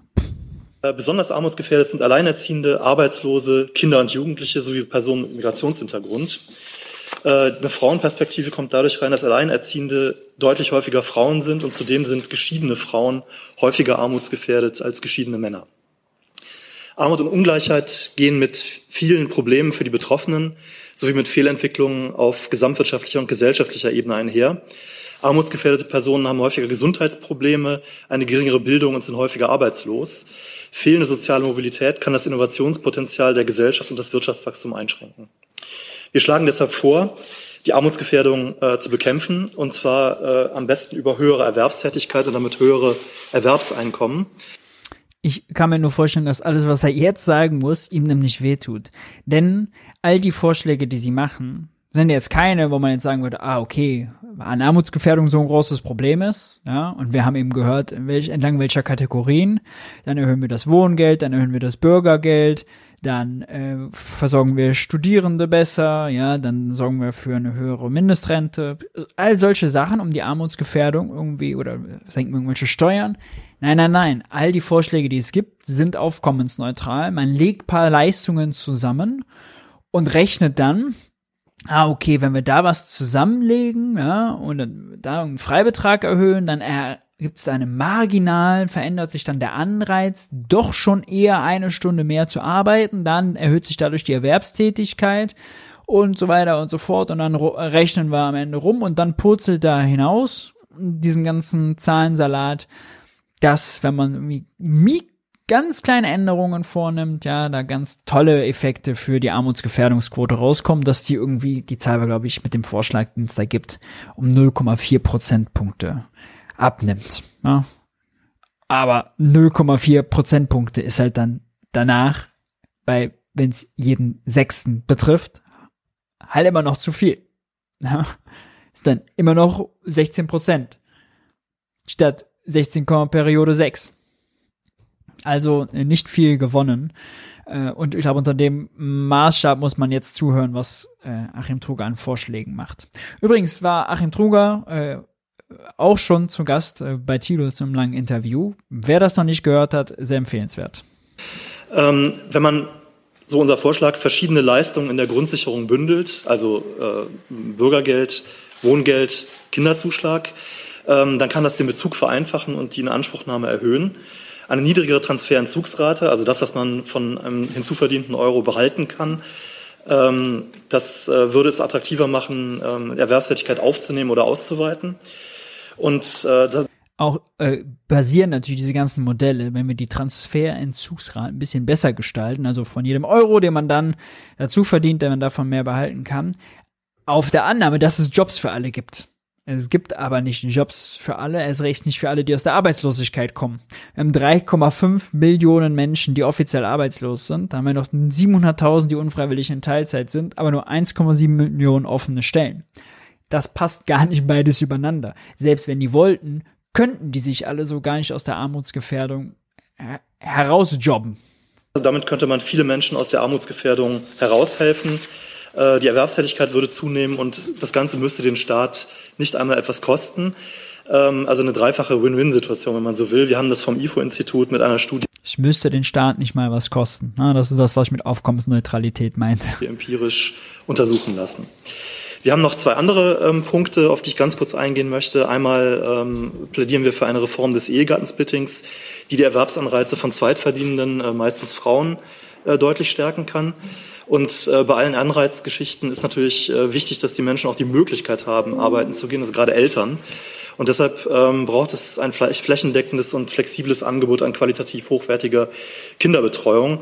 Ähm, da identifizieren wir deutliche Betreuungslücken nach wie vor. Ähm, letzter Punkt. Wir sprechen uns dafür aus, dass deutliche Betreuungslücken, um mal den nett, nett formulierten Satz mal in Klartext zu übersetzen, bedeutet fast 400.000 Kita-Plätze, die fehlen, um dem Rechtsanspruch, dass man ein Recht auf einen Kita-Platz hat, gerecht zu werden. 400 fucking 1000. Das äh, haben die Krisen der Vergangenheit gezeigt, dass man ein flexibles, äh, schnell einsetzbares Kriseninstrument braucht. Das heißt, man braucht einen Kanal für Direktzahlungen an private Haushalte.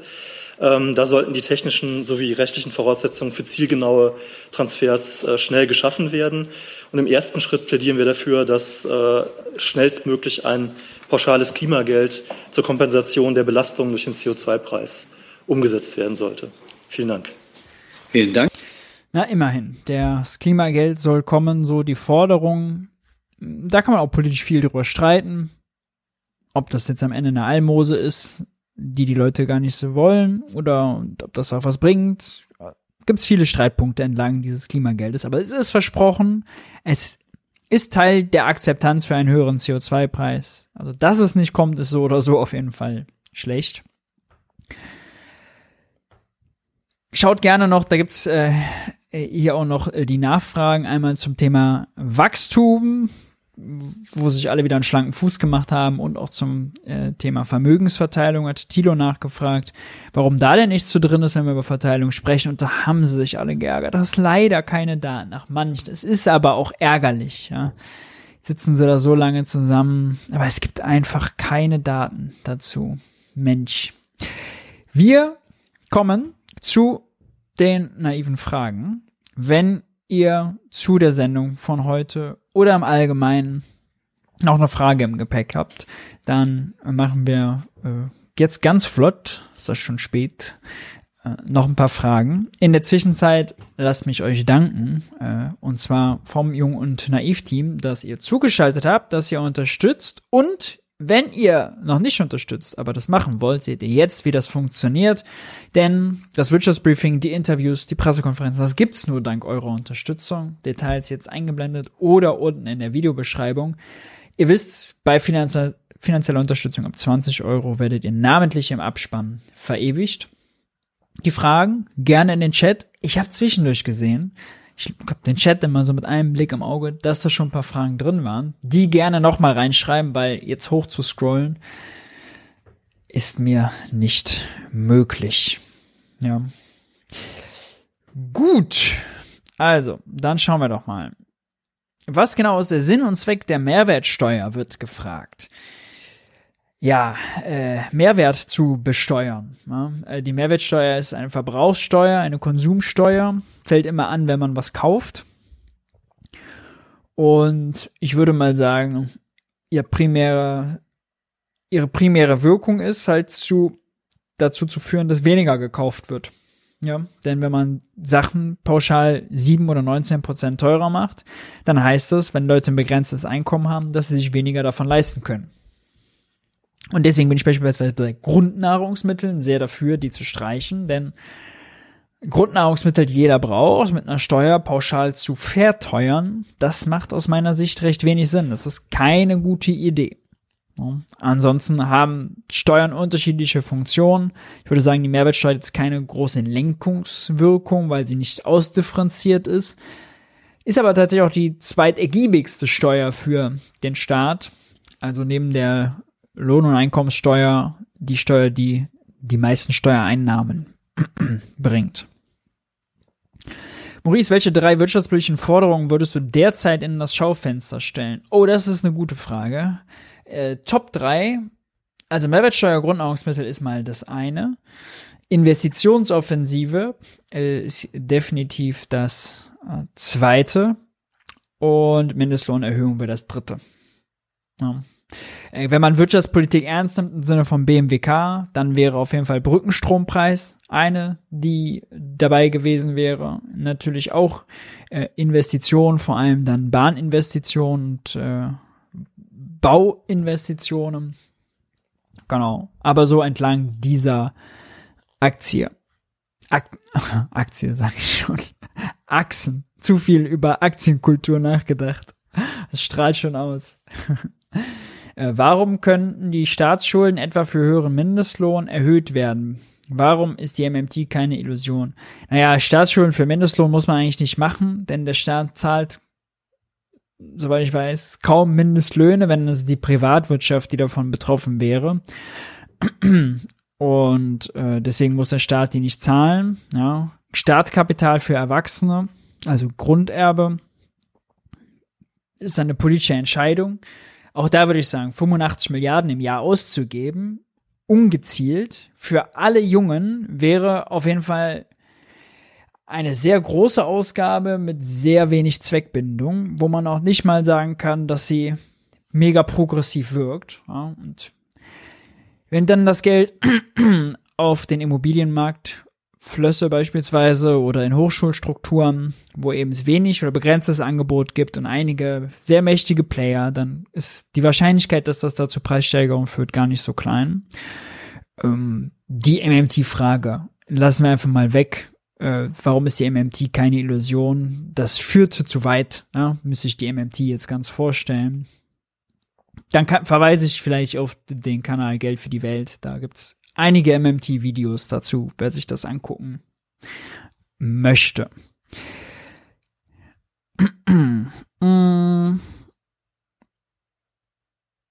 Von wem werden die Wirtschaftsweisen gleich noch berufen?